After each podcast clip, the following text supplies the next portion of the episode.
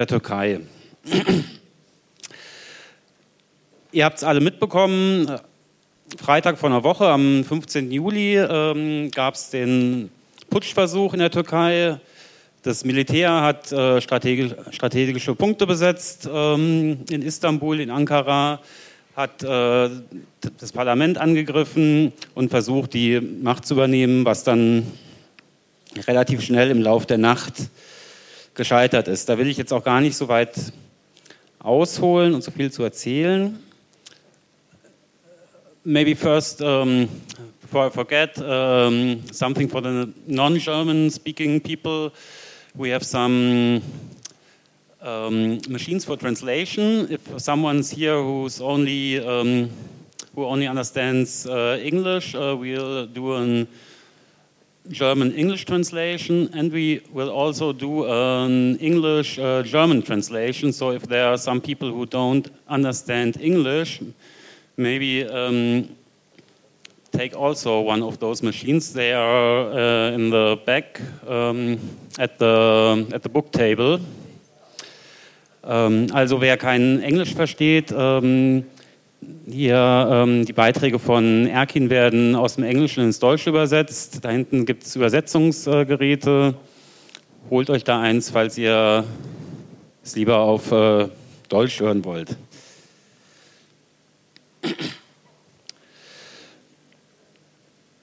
Ja, die äh, Interpretationen über das, was dort ähm, vor sich gegangen sind, sind in den ersten Stunden, in den ersten Tagen nach dem Putschversuch äh, hin und her gegangen. Da gab es die äh, verschiedensten Versionen, was wohl dahinter ähm, stecken könnte, was die Ziele sind. Ähm, ist es vielleicht sogar nur eine Inszenierung? Und ähm, wir haben deswegen für heute ähm, drei äh, Freunde, drei Genossinnen eingeladen, die sich in der Materie, in der Gegend, in der politischen Szene äh, gut auskennen und mit denen wir gerne darüber reden wollten, was steckt dahinter, wie ist es zu interpretieren, was ist zu erwarten und ähm, vor allem auch, ähm, was wären jetzt äh, die Aufgaben einer Linken, die sich ähm, mit der Linken in der Türkei, in Kurdistan äh, solidarisch verbunden fühlt, ähm, wie es auch aus Berlin darauf zu reagieren, ähm, was müsste getan werden. Wir haben, ich möchte es kurz vorstellen, die äh, Gäste. Ganz links ist ähm, Alp Kayserioglu. Ähm, er ist äh, Schriftsteller und Übersetzer und Aktivist aus Istanbul ähm, und schreibt unter anderem äh, für das Lower Class Magazine. Er hat jetzt äh, zusammen mit ähm, zwei Kollegen im, Lower, äh, im Jakobin Mag, das ist eine amerikanische Internetseite mit auch einer Druckausgabe, hat er relativ zügig einen, eine Analyse veröffentlicht ähm, unter dem Titel What Has Happened in Turkey. Dann daneben ist ähm, Songül Karabulut. Ähm, sie ist im Exekutivkomitee des kurdischen Nationalkongresses, äh, der kurdischen National... Kurdistan? Ah, Kurdistan Nationalkongress, ja. Der ist äh, 1999 gegründet worden und ähm, besteht aus verschiedenen politischen Organisationen aus äh, allen Teilen Kurdistans, also ähm, aus dem syrischen Teil, irakisch, türkisch, iranisch und äh, soll also eine ähm, breitere ähm, politische Sammlung vielleicht ein bisschen mit einer, als eine Art Exilparlament oder kann man das so sagen fungieren? Ist, ist genau mit der Perspektive dann für vielleicht ein vereintes Kurdistan dann da ein Forum zu sein. Und ähm, direkt neben mir ist äh, Erkin Erdogan. Er ist hier in der HDP ähm, beziehungsweise HDK. Ähm, das ist HDK ist ein bisschen der ähm, die Plattform, die das Bündnis, aus dem die HDP ähm, hervorgegangen ist und die auch weiter existiert, ist er hier in Berlin aktiv. Vielleicht haben, wenn ihr in den letzten Tagen ein bisschen verfolgt habt, ähm, am Freitag war ja die äh, Demonstration vom Hermannplatz gegen Putsch und gegen Putsch. Da ist er aufgetreten auch als der Sprecher des Berliner Friedens- und Demokratieblocks.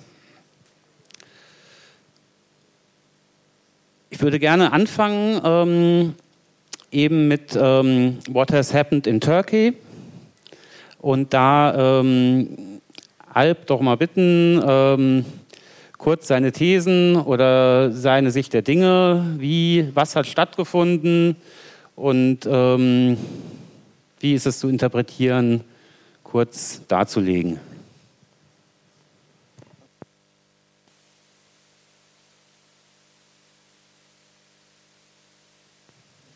Jetzt? Okay, alles klar, cool. Ja, äh, ich steige direkt in die Materie ein. Äh, ich habe immer die Tendenz, zu viel zu reden. Ich versuche das kurz zu halten. Ähm, und zwar anhand von unterschiedlichen Punkten möchte ich die Thematik jetzt aufmachen. Die erste Frage oder der erste Punkt, ähm, sozusagen, wer putscht warum, ähm, um da irgendwie schnell reinzukommen. Also das Erste, das ist keine Inszenierung oder so. Ja? Das ist jetzt kein Theater vom Erdogan ähm, wenn der Erdogan so sowas inszenieren könnte, so viel auch äh, Generäle und Offiziere und sowas organisieren könnte und dann auch noch in Kauf nimmt, dass Leute, die ihm sehr nahe stehen, äh, während dem sterben, also irgendwie sein Wahlkampfleiter oder so ist gestorben während den Gefechten, irgendwie Yeni Shafak äh, Journalisten, also eine Zeitung, die der AKP sehr nahe steht, sind gestorben. Ähm, und so, wenn der das hätte alles organisieren können, dann hätte er das Theater nicht gebraucht, dann hätte er was anderes gemacht. Ähm, also das ist ein Re also realer Putschversuch gewesen. Wer das war, ähm, würde ich sagen, ist en Detail immer noch äh, sehr unklar. Ähm, auch wenn man sich zum Beispiel anschaut, die Diskussion über den angeblichen Putschistenführer, ja, Akın Öztürk, ehemaliger Luftwaffenkommandant, ähm, der wird dann also in Untersuchungshaft genommen, offensichtlich gefoltert. So. Man sieht überall Folterspuren an ihm. Dann stellt sich der Generalstab hin und sagt, den haben wir eigentlich geschickt, dass er die äh, Putschisten davon überredet, dass er davon abrückt. So, und dann heißt es vom Präsidentschaftsamt wieder so, wenn ihr was zu sagen habt zu diesem Fall, geht zur Staatsanwalt und macht keine öffentlichen Erklärungen. So, nur um ein Beispiel zu nennen, weiß man quasi nicht, ob der wirklich jetzt dieser Kopf ist oder nicht. So, ich glaube, so bei, bei vielen Detailfragen ist das noch sehr unklar. Auch wie gesagt, es gibt, oder da ist dann ein anderer, der ähm, also im, im, äh, ja, im sehr nahen Umfeld sozusagen des äh, Generalstabschefs, ähm, der gibt dann zu, okay, ich bin Gülen-Gemeinschaft und so seit zehn Jahren und in der gleichen Nachricht sieht man ein Bild von dem, wie der überall irgendwie verarztet ist, gebrochene Knochen hat, irgendwie blaue Flecken und so. Weiß man nicht, was da real ist, was da sozusagen unter Folter ähm, erzwungen wurde an Geständnissen oder so. Ich würde jetzt einfach mal sagen, also was gesichert scheint, ist, dass da auf jeden Fall Gülenisten, also Leute von der Gemeinschaft des Predigers Fethullah Gülen, den möchte ich jetzt nicht irgendwie viel näher ausführen. Wenn es dann Fragen gibt, können wir über ihn nochmal reden oder so, über diese Gemeinschaft. Äh, bin ich mir ziemlich sicher, so, das ist ein Bündnis aus denen, aber sicher nicht ausschließlich nur die, sondern eben auch andere Teile äh, im Militär, äh, nämlich der älteren kemalistischen Eliten. So vor allem, wenn man so die hohen Generalsränge und sowas anschaut, kann ich mir eigentlich kaum vorstellen, dass das Gülenisten sind. Ähm, genau, das heißt, das wird ich gehe davon aus, dass es ein Bündnis ähm, unterschiedliche Kräfte im Militär. Warum es zu diesem äh, Putsch kam, ähm, was ich glaube, was der wichtigste allgemeine strukturelle Grund dafür ist, und ich glaube sozusagen, den muss man in seiner Bedeutung einfach ähm, verstehen, ist sozusagen, was in der Türkei ab 2013 stattfindet, seit dem Gezi Aufstand im Grunde, ja, dem Juni oder andere nennen ihn Juni-Aufstand, wie auch immer, wo halt irgendwie über acht Millionen Menschen auf die Straße gegangen sind, da irgendwie tausend unterschiedliche Kämpfe, die davor alle miteinander nicht verbunden waren oder so, zusammengekommen sind. Sehr viele große Teile der türkischen Gesellschaft sich zum Beispiel für die sogenannte kurdische Frage interessiert haben, jetzt außerhalb der radikalen Linken und so. Ähm, dass da seit 2013 eben das stattfindet, was ich sozusagen eine Hegemoniekrise nennen würde, ja, also man schafft es irgendwie nicht mehr in weiten Teilen der Gesellschaft irgendwie einfach so Konsens herzustellen. Die Leute sind irgendwie permanent auf der Straße, machen irgendwie die ganze Zeit demokratische Kämpfe oder so. Oder was weiß ich, 2015 äh, Massengeneralstreik, spontaner im Metallsektor, Westküste, äh, ökologische Widerstände, äh, was weiß ich, LGBTQ-Community, ähm, die da äh, massiv äh, auch am Demonstrieren und am Kämpfen ist und so. Das war auf der einen Seite und auf der anderen Seite sozusagen innerhalb der herrschenden Klasse selbst ähm, tun sich unter solchen Bedingungen eigentlich normalerweise, würde ich sagen, immer so Risse und Spaltungen auf. Ähm, weil die Art und Weise, wie ja die AKP und der Staat auf diesen äh, Massenaufstand reagiert hat, ähm, war ja okay, drauf los. Ja? Noch mehr Repression, noch mehr Polizeigewalt und so, und das hat halt nicht funktioniert. Ähm, dafür war dieser Aufstand einfach irgendwie zu heftig. Und ähm, ja, das war dann halt so ein wichtiger äh, Bruchpunkt, was diese Konsensherstellung für die Hegemonie dort quasi permanent in Frage gestellt hat. So, dann kommen immer Teile von der herrschenden Klasse und sagen, okay, ähm, so weitermachen ist mir zu riskant so.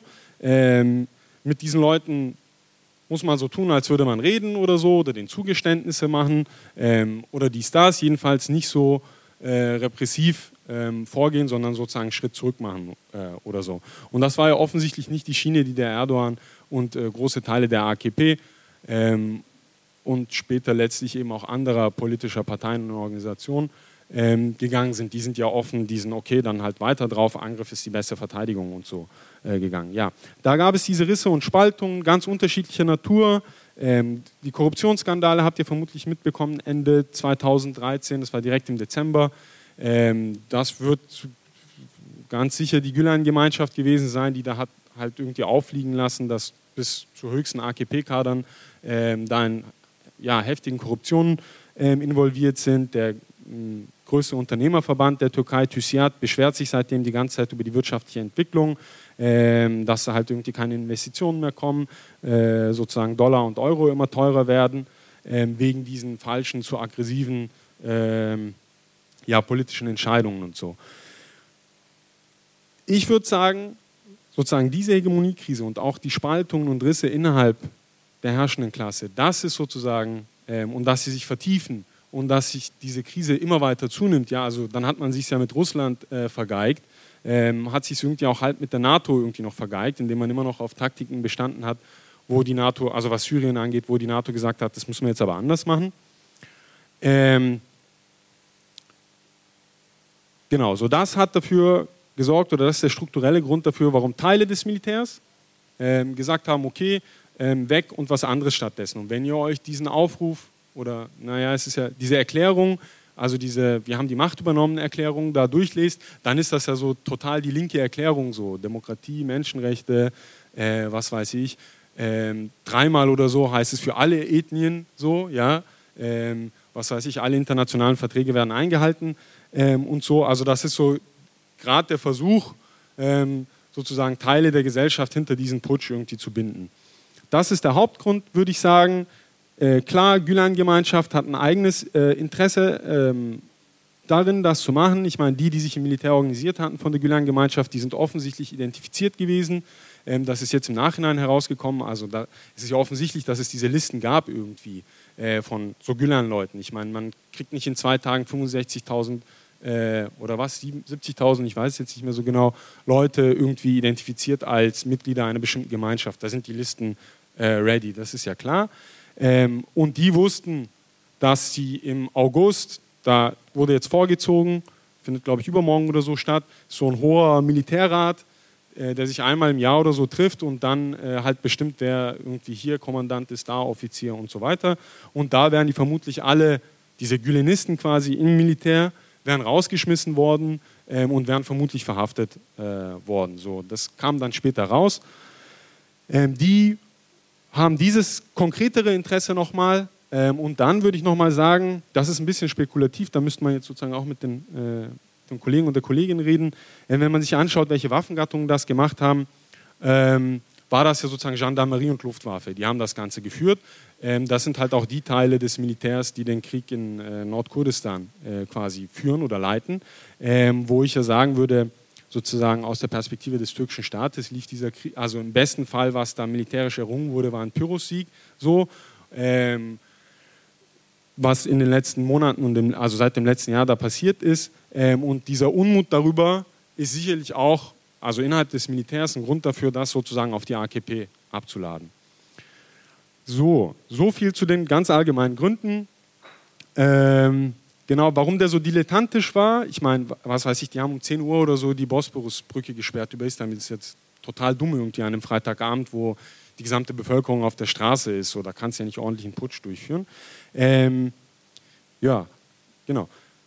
Äh, ja, das hatten die anders geplant. Das scheint, glaube ich, mittlerweile auch gesichert. Die wollten das an einem anderen Tag machen, mussten das vorziehen, weil sie mitbekommen haben, dass die andere Seite mitbekommt, dass sie putschen wollen. Ähm, und deswegen diese Polizeirazzien, die gegen sie geplant waren, zurückzieht äh, und früher durchführen will. Deswegen haben sie spontan entschieden, den Tag zurückzuziehen. Am selben Tag ist nochmal die Uhrzeit aufgeflogen. Also die wollten vermutlich so um drei oder vier putschen nachts, was ja vernünftig wäre jetzt aus putschistischer Perspektive. Ähm, das ist irgendwie so um drei oder vier aufgeflogen und dann haben sie gesagt, okay, jetzt sozusagen so, so schnell wie möglich. Ähm, das erklärt, glaube ich, sehr viel des Dilettantismus, was ja irgendwie nicht, da fragen sich ja die Leute dann so, warum ist das so, ähm, also es ist doch offensichtlich inszeniert, wenn es so dilettantisch ist. Ich glaube, Grund äh, ja, oder hauptsächliche Erklärung dafür ist die zu sagen, äh, dass sie halt aufgeflogen sind. So. Ähm, das andere Wichtige ist, inwiefern ich meine, der Generalstab hat sich ja davon vollständig distanziert und so auf der Oberfläche. Ich bin mir gar nicht so sicher, inwiefern die dazu distanziert waren, ehrlich gesagt. Ähm, und wenn man sich auch anschaut, die internationale Community und sozusagen auch weite Teile des Militärs, die sich gegen diesen Putsch dann gestellt haben, so während der Putschnacht, haben sich irgendwann dagegen gestellt. So, ja. Ich glaube, die Erklärung von Obama kam so nach fünf Stunden oder so. Ähm, wir verurteilen das, stehen auf der Seite der Regierung und so. Ähm, und dann auch, das habt ihr vielleicht mitbekommen, so der erste Kommandant, der sich dagegen gestellt hat, war der Kommandant der ersten Armee der Landstreitkräfte. Es gibt drei Landstreitkräfte sozusagen, die sind unterschiedlich verteilt in der Türkei und die erste gehört zu den größten, so die ist so direkt um Istanbul herum äh, situiert. Ähm, der Typ hat dann recht schnell gesagt, ich bin dagegen und äh, der soll anscheinend Erdogan gerettet haben und, und, und ganz viele Mythen.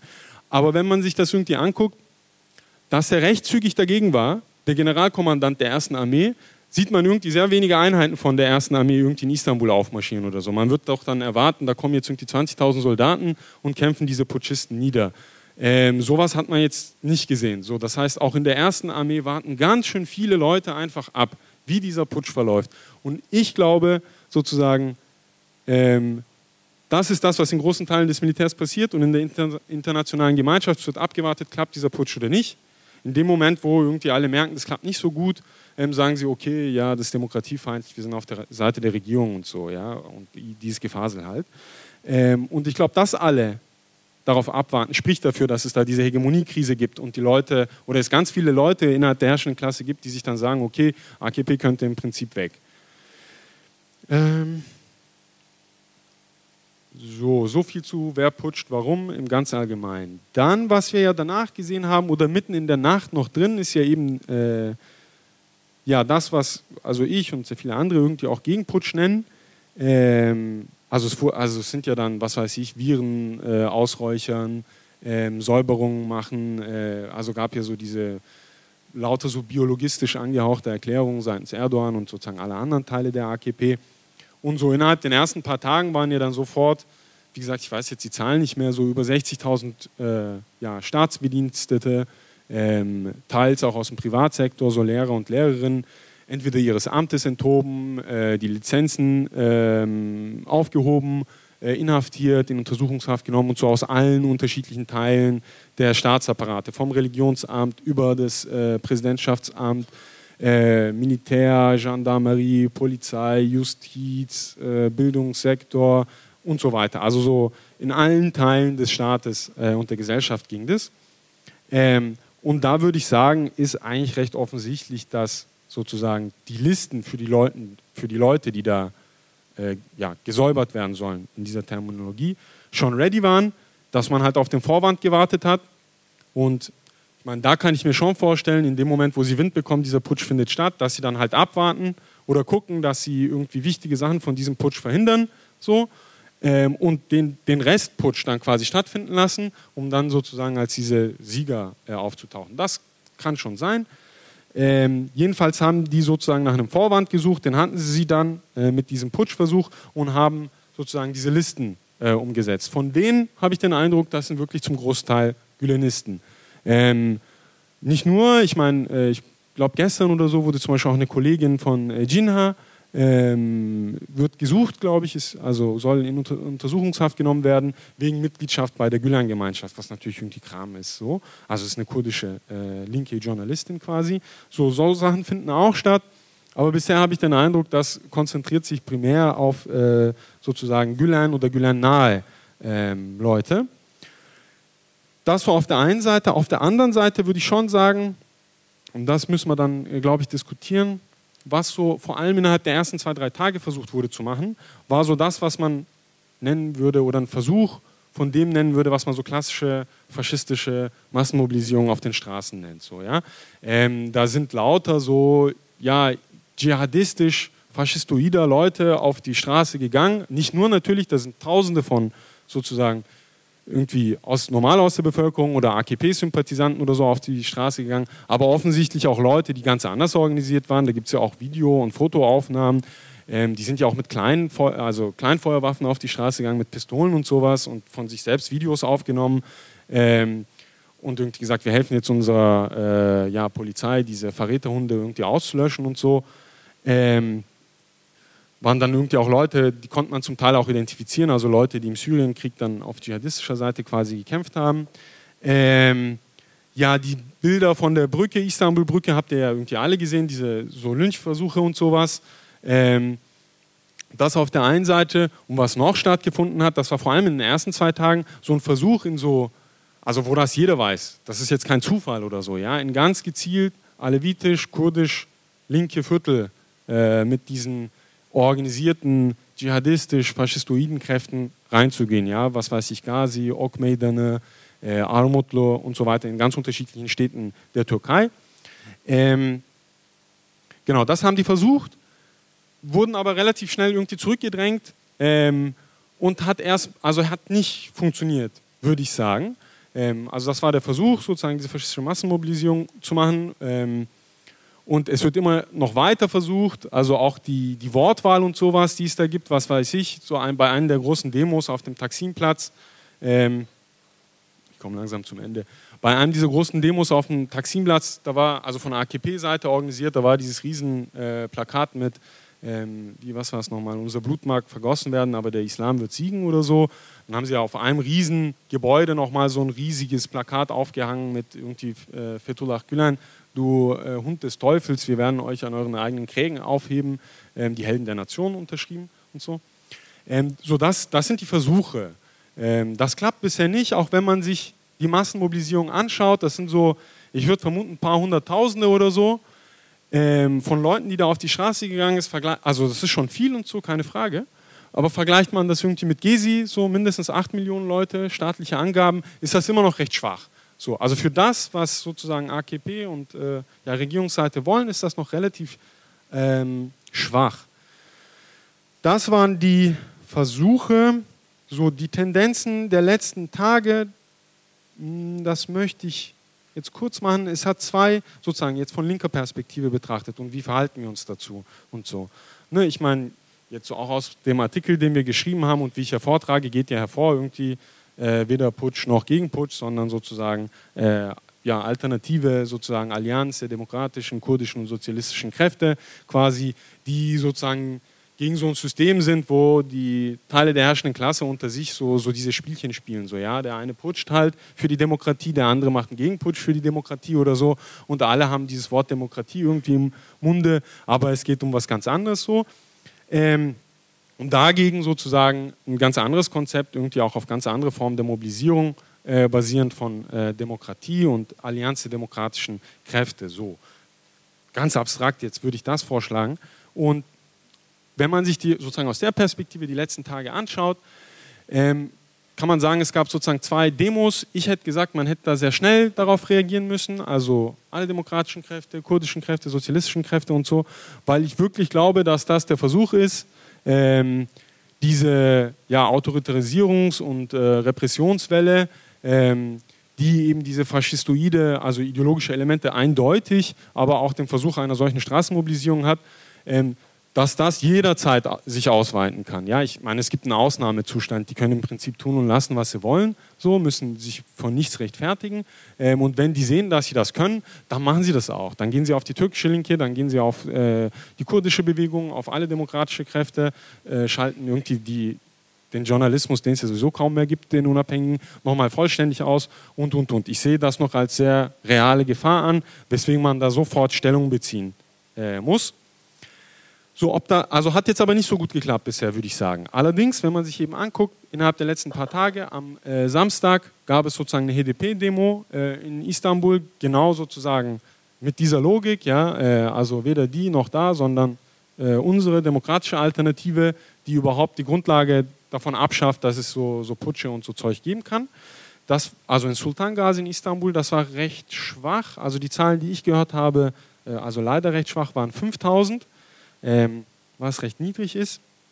Äh, auf der anderen Seite, so das ist interessant, äh, wenn ihr das irgendwie alle verfolgt habt, das, ähm, können wir das sozusagen diskutieren, weil das, glaube ich, sozusagen ein größerer Auseinandersetzungspunkt ist, gab es eine Demo, die von der JHP angemeldet wurde. So.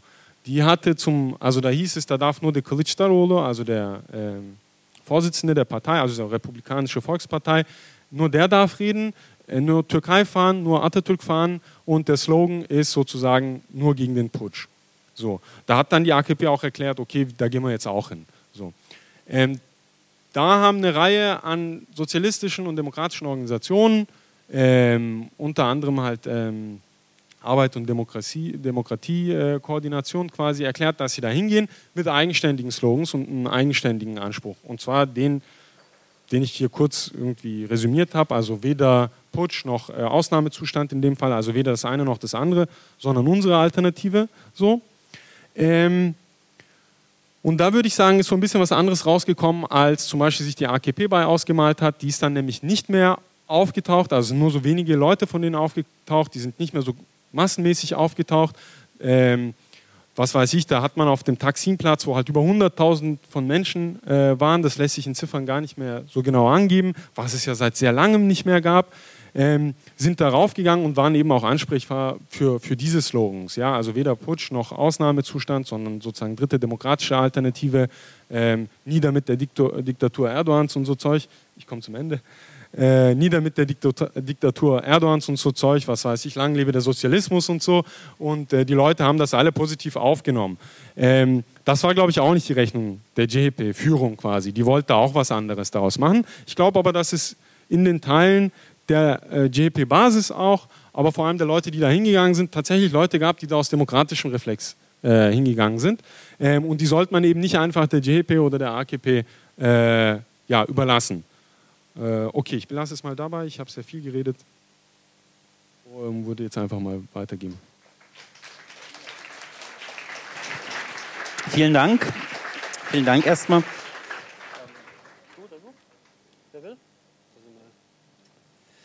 Dann ähm, würde ich hier direkt ähm, mal ansetzen an den Sachen, die du zuletzt gesagt hast, ähm, ähm zu, der, zu den Kundgebungen, die jetzt waren. Also ich würde dich, Erkin, natürlich auch mal fragen, ähm, mit der Beschreibung dessen, was, mit was man es zu tun hat. Ähm, also es wurde gesagt, ein Bündnis aus äh, Gülenisten, äh, Kemalisten hat quasi diesen Putschversuch gemacht. Äh, unter anderem ein interessanter Punkt, ähm, den du, den Alp eingebracht hat, ähm, dass äh, ein möglicher Grund dafür sein könnte, dass den putschenden Teilen in äh, Gendarmerie und Luftwaffe der, der Krieg in Kurdistan nicht äh, die Erfolge, nicht ausreichende Erfolge einbringt. Ähm, ob du das so teilen würdest hast oder ob du da sagst, es sind, ähm, es gibt da andere Punkte, die mehr oder herausgestellt werden müssten oder nochmal angeguckt werden müssten. Und dann eben auch die Frage, ähm, Warum gibt es denn diese beiden Kundgebungen? Was, ähm, was trennt die äh, Linke dort, ähm, wenn man sagt, die HDP geht an einem Tag auf die Straße, am äh, nächsten äh, natürlich unter äh, Federführung der CEP, ähm, aber die Alp sagt auch äh, andere Linke.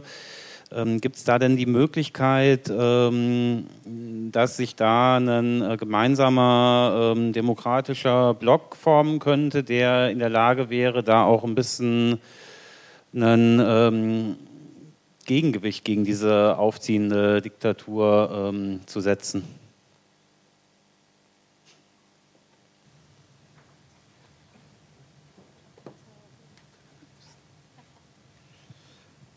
Um, First of all, I would like to add uh, two things uh, to uh, the analysis of the coup. Um, Uh, I agree with Alp that it was uh, beyond the Gulen movement who prepared the coup, uh, who made the attempt. Uh, as, as also he said, we don't know uh, how deep it was, but the figures that 35% of the generals were arrested and uh, 60% of the colonels were uh, uh, persecuted, uh, it shows that there was a, a very strong uh, coalition of forces. And I would like to ask how the translation goes. Do I speak flo- flawlessly?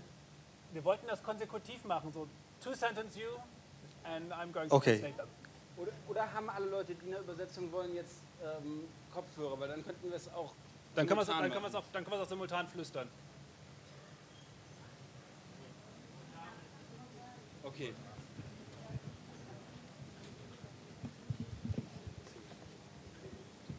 Geht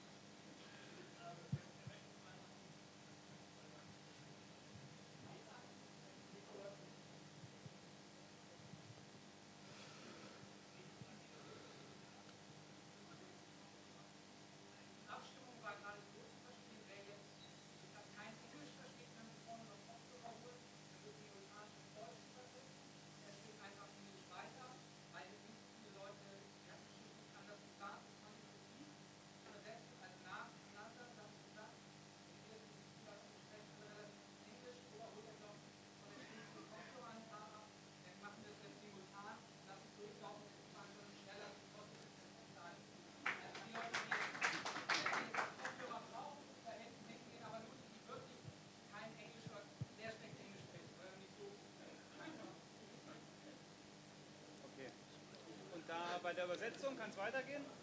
baştan başlasana. Evet, baştan başla. Ah, they want to start from the beginning. Okay, so it will be consecutive, right? Did I get this correct? Okay. Simultan. Okay, simultan.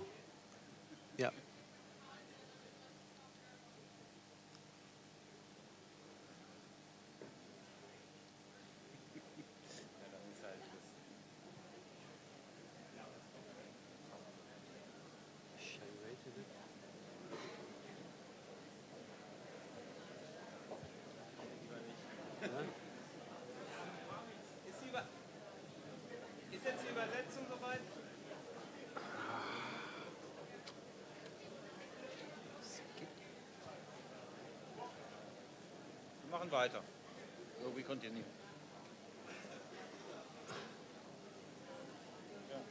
Okay, I, shall we continue or what? Okay.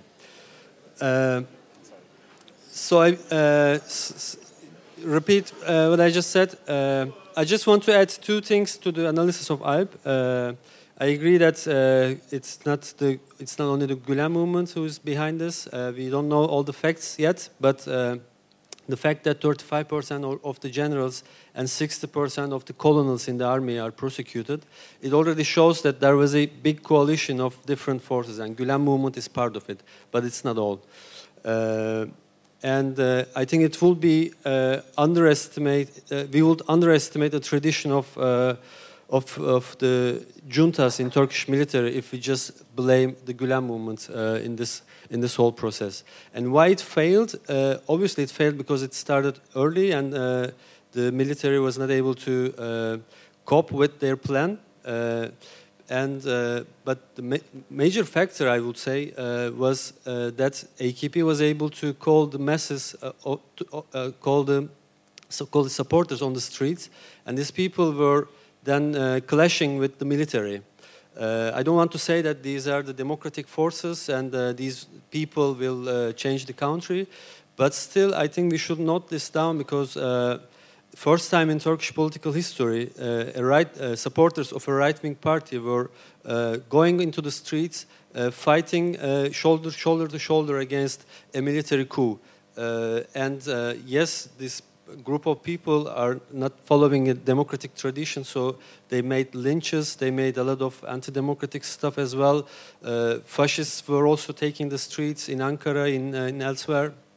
There were some attacks on Alevi- Alevites. Uh, there were some attacks against uh, Syrians, for example. Uh, but I would say the majority of the people on the streets, as far as I understand, I could read from uh, Berlin, were uh, the basic supporters of uh, of uh, AKP, and uh, they were there because uh, the because they wanted to support the government. They wanted to keep the government in the power. Uh, so I think we should note this down, and we, I think this was the major factor which gave the result of military to retreat. And I agree that uh, this is uh, showing a crisis of, uh, of the uh, Turkish ruling class, and I think it, it was clearly uh, uh, tell, uh, clearly showing us that uh, Turkish ruling class is is kind of weak and it's very much uh, very much divided. Uh, at the moment now there is some sort of a coalition between the three parties, especially the establishment parties, Republican People's Party, MHP, the Fascist Party, and the AKP. Uh, this is a kind of a they even call it like a national and uh domestic uh, coalition, uh, and uh, they uh, behave as if they overcame uh, the the troubles between them. And uh, we saw, for example, last week some uh, trade unions and some NGOs were visiting the parliament where uh, Sırrı a leading uh, figure uh, who was in Gezi and who is a leading figure in HDP group, he was booed by this group of people. Uh, there were, uh, for example, trade unions were making statements against the coup. But if the coup was successful, I would say the the uh, statements of these organizations, and even I would say the political parties, for example, CHP, could be rather different. So I don't think that the image that they are uh, trying to convince us uh, that the threat is over and there is now a national coalition uh, for democracy uh, is true. Actually, uh, they, these, these are just to hide the, the, the inner clashes between themselves. And there are some uh, some fields of uh, of conflicts uh, between the ruling class. Uh, one part is with the foreign policy, Syria policy, for example. One part is with the regime change, AKPs. Uh, as we all know, trying to gain more power, they uh, they are trying to they're trying to change the constitution and they are trying to change the political regime into a presidential system. And these uh, the other two parties are all stated already that they are against these developments. So. Uh, and this uh, current status is uh, is uh, will not hide uh, this situation for a long while. I think it is also sh- showing that uh, AKP feels itself very weak because they are still calling uh, their supporters on the streets. I think they are still not sure what happened actually. Uh, we also don't know what exactly happened, which uh, parts of the military were uh, in, in, the, in favor of the coup, which parts decided not to attend and why, and at which point. We don't know these details. Uh, for example, today I think uh, Selahattin Demirtas was saying that he is only sure that HDP is not behind the coup. uh, every, everything else could be possible. Uh, so. So I think AKP thinks the same. Uh, they are not sure what's happened, and they are still they don't this, they still don't feel themselves strong enough so that they call people to go home. They are still they still need them on the streets. And if we look what what's happening right now from a Kemalist uh, junta point of view, it's a kind of a good position because uh, AKP is uh, deleting any kind of uh, any kind of Gulen people from the state, even from private sector, because they are they canceled the licenses of the teachers in private sector. Around 25,000 people in private sector cannot uh, teach anymore. Uh, so it's a kind of good good situation for a Kemalist point of view, I would say. So uh, the situation of the uh, ruling class is uh, kind of weak. Uh, I think uh, the reaction of the left was uh, actually, yeah, not uh, so strong. Uh, I would say. Uh, I think this can be evaluated on two different levels. One is uh, that uh, actually the structures of the left uh, uh, were damaged in the last year immensely. Since July, Turkish Turkish government and the Turkish military are waging a brutal war in Kurdistan, and this is couped with with with a witch hunt in the west. Uh, around 2,000 HDP members were arrested. Uh, people who made the successful election campaign in the July in June elections, for example, many of them are in prison right now. Uh, so uh, the structures of the left were, in a way, attacked by the government and uh, paralyzed. Uh, on the other hand, the trade union movement and the labor movement was kind of weak because they had to deal with uh, suicide bombers like the one in Ankara. Uh, I know also from my uh, circles in trade unions that actually they lost their capacity to mobilize on the streets, and and this is this were this was even changing the the dynamics on the streets. It was not so easy, so, and it was also not making much sense if if there are suicide bombers walking around to call a demonstration. So. Uh, that's why these, these were, I think, uh, to, these were important that the, the left were, was not able to uh, uh, react quickly. But on the other hand, there were also some sort of confusions, uh, and uh, I think the most damaging confusion was was coupled with with conspiracy theories.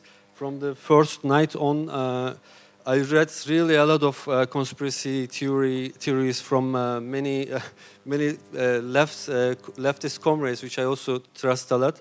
Uh, these were starting from the point that everything is staged, so actually we, we shouldn't react, so everything is staged.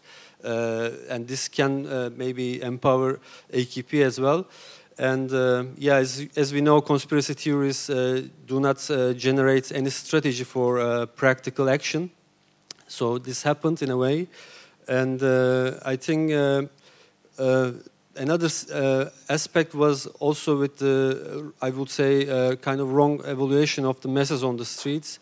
I mean, many people uh, in the left thought that, I mean, there were mobs, as I want to repeat that, but uh, many people thought that this the people on the streets, uh, the supporters of AKP, are actually representing a fascist tendency at the moment. So the left did not find uh, uh, to mobilize on the streets. But when what we saw in the weekend on Saturday and I think on uh, Sunday as well, uh, the left when the left was calling uh, demonstrations, the uh, the meeting of HTP was I think okay the number was uh, rather small, five to ten thousand, but it was we should keep in mind that this was a local gathering. It was not a, not organized Istanbul on Istanbul level. Just it was organized uh, symbolically in Gazi because actually Gazi was one of the districts which were attacked by a fascist mob.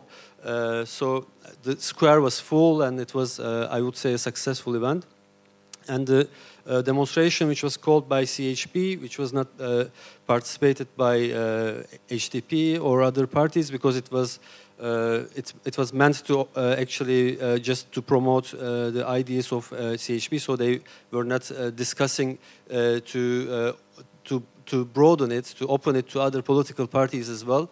So they wanted just they just wanted to give a picture that uh, tens of thousands of people are coming with the flags.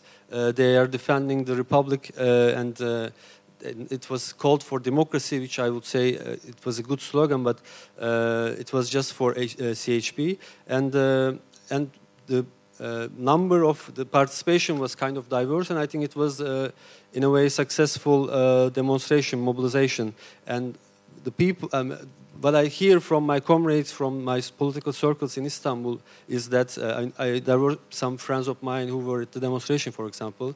Uh, the, the, the audience in, the, the in, in Taksim Square was kind of similar to the ones uh, who were on the street for Gezi. Uh, but this time, the leadership was not in the uh, trade unions and the social movements, but the leadership was uh, at CHP's nationalist hands. So this was creating some confusions or some uh, uh, some concerns for the left to to join uh, the demonstrations. So uh, I would uh, maybe wrap up with saying uh, that. Uh, uh, HTP now has the plan to mobilize uh, rallies uh, throughout Turkey. Uh, they, uh, this was uh, the decision was taken, and the organization phase is uh, upcoming, uh, and and we will try to uh, engage all the social movements and try to uh, regain uh, the power on the on the streets. And I think this is the only way that uh, this current crisis situation can uh, can uh, can uh, result in a democratization process and re- can result in peace negotiations again. Otherwise, otherwise the leadership of HD, of, of AKP will try to trans, transform the crisis into an opportunity, and it will be uh, to increase their domain and increase their uh, political support uh, in the parliament and in the, in the society. So left is starting to mobilize and organize, and I think we should be uh, in solidari- we should be solidarizing with them uh, from Germany, and we should uh, maybe think about how we we get Turkey out of the uh, secure third country list of Germany and Europe.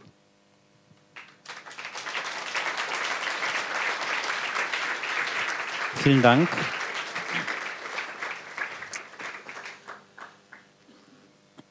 Jetzt ähm, die PKK hat ja auch äh, direkt am Tag äh, nach dem Putschversuch äh, eine Erklärung rausgegeben, wo sie sich sowohl gegen den Putschversuch als auch gegen den zivilen Putsch, äh, wie sie es nennt, von Erdogan ausspricht. Ähm, sie sagen, das ist ein, ähm, ein Konflikt zwischen zwei ähm, Parteien, wo für die Linke nichts zu gewinnen ist und man sich da raushalten sollte. Andere HDP-Politiker aus Diyarbakir, der ähm, für, von der ARD interviewt wurde, der hat gesagt, ähm, eigentlich ändert sich für die Leute dort äh, überhaupt nichts äh, durch, durch die aktuellen Entwicklungen, weil sie ähm, seit einem Jahr, also am 24. Juli, haben die Bombardierungen wieder angefangen. Ähm, seitdem herrscht da eigentlich ein Krieg äh, und ein Ausnahmezustand. Es gibt die Ausgangssperren, werden sicherlich werdet ihr davon schon mal gehört haben. Also Städte werden teilweise über Monate äh, werden Ausgangssperren ähm, verhängt, äh, Stadtviertel bombardiert, teilweise dem Erdboden gleichgemacht. Ähm, jetzt würde ich Songül gerne fragen, ist es denn, äh, ist es so, dass sich ähm, für die kurdische Bewegung oder in den kurdischen Gebieten sich äh, dadurch äh, nichts ändert?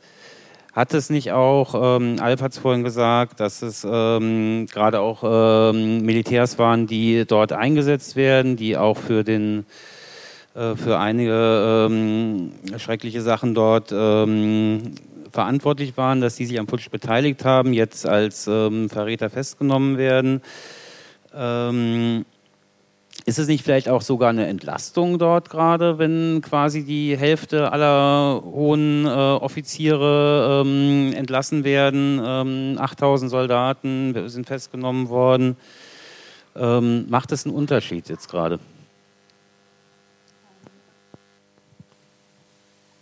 Auch meinerseits ähm, schönen guten Abend. Ich werde auch versuchen, meine, also sowohl auf die Frage einzugehen, als auch auf meine Vorredner und auf deren Fragen auch einzugehen. Ähm, es ist schon viel gesagt worden. Äh, für Kurdistan, endlich, ob sich da was für Kurdistan ändert, ähm, ich denke, es kann nur noch schlimmer werden, weil wir wenn man sich die AKP-Regierungszeit anguckt, ist es eine Steigerung der Anti-Kurden-Politik. Und das hat natürlich sehr stark mit dieser Krise zu tun, die zu diesem Putsch geführt hat. Zu diesem militärischen Putschversuch als auch zu dem politischen Putschversuch. Vorab vielleicht einmal, ähm, wir haben es nicht mit, mit einer demokratischen gewählten Regierung zu tun gehabt. Die AKP-Regierung war selbst ein politischer Putsch ähm, nach den Wahlen vom 7. Juni. Aus dem Grunde, sie so abzutun, als wäre es eine legitim gewählte Regierung, wäre, denke ich, für linke demokratische Kräfte eine fatale äh, Fehleinschätzung. Äh, wir haben es mit einer politischen Putschregierung zu tun, die einen militärischen Putzversuch geputscht hat. Sehr kompliziert, aber ist eigentlich gar nicht so kompliziert, weil mh, ich denke, das ist ein Resultat der Krise, die die Türkei durchmacht, oder beziehungsweise die Krise, in der die Nationalstaaten momentan auch stecken. Ähm, sie jetzt, oder die Entwicklung jetzt nur wirklich seit den letzten Wochen irgendwie versuchen zu begreifen, wäre, glaube ich, auch wirklich kurz gegriffen. Und wir würden auch nicht die Perspektiven, die sich ergeben, äh, ausreichend erfassen können. Ich denke, der Nationalstaat äh, seit seiner Gründung äh, ist ja eine, eine auf Einheitspolitik basierende, also ich glaube, das heißt monetistisch, monetistisch, monetistisch, also ein Staat, eine Flagge, eine Nation, eine Sprache. Diese Art von Staatsdoktrin ist immer ähm, anfänglich für Krisen, weil sie selbst Krisen produziert. Also sie ist nicht nur anfänglich, sondern sie produziert Krisen.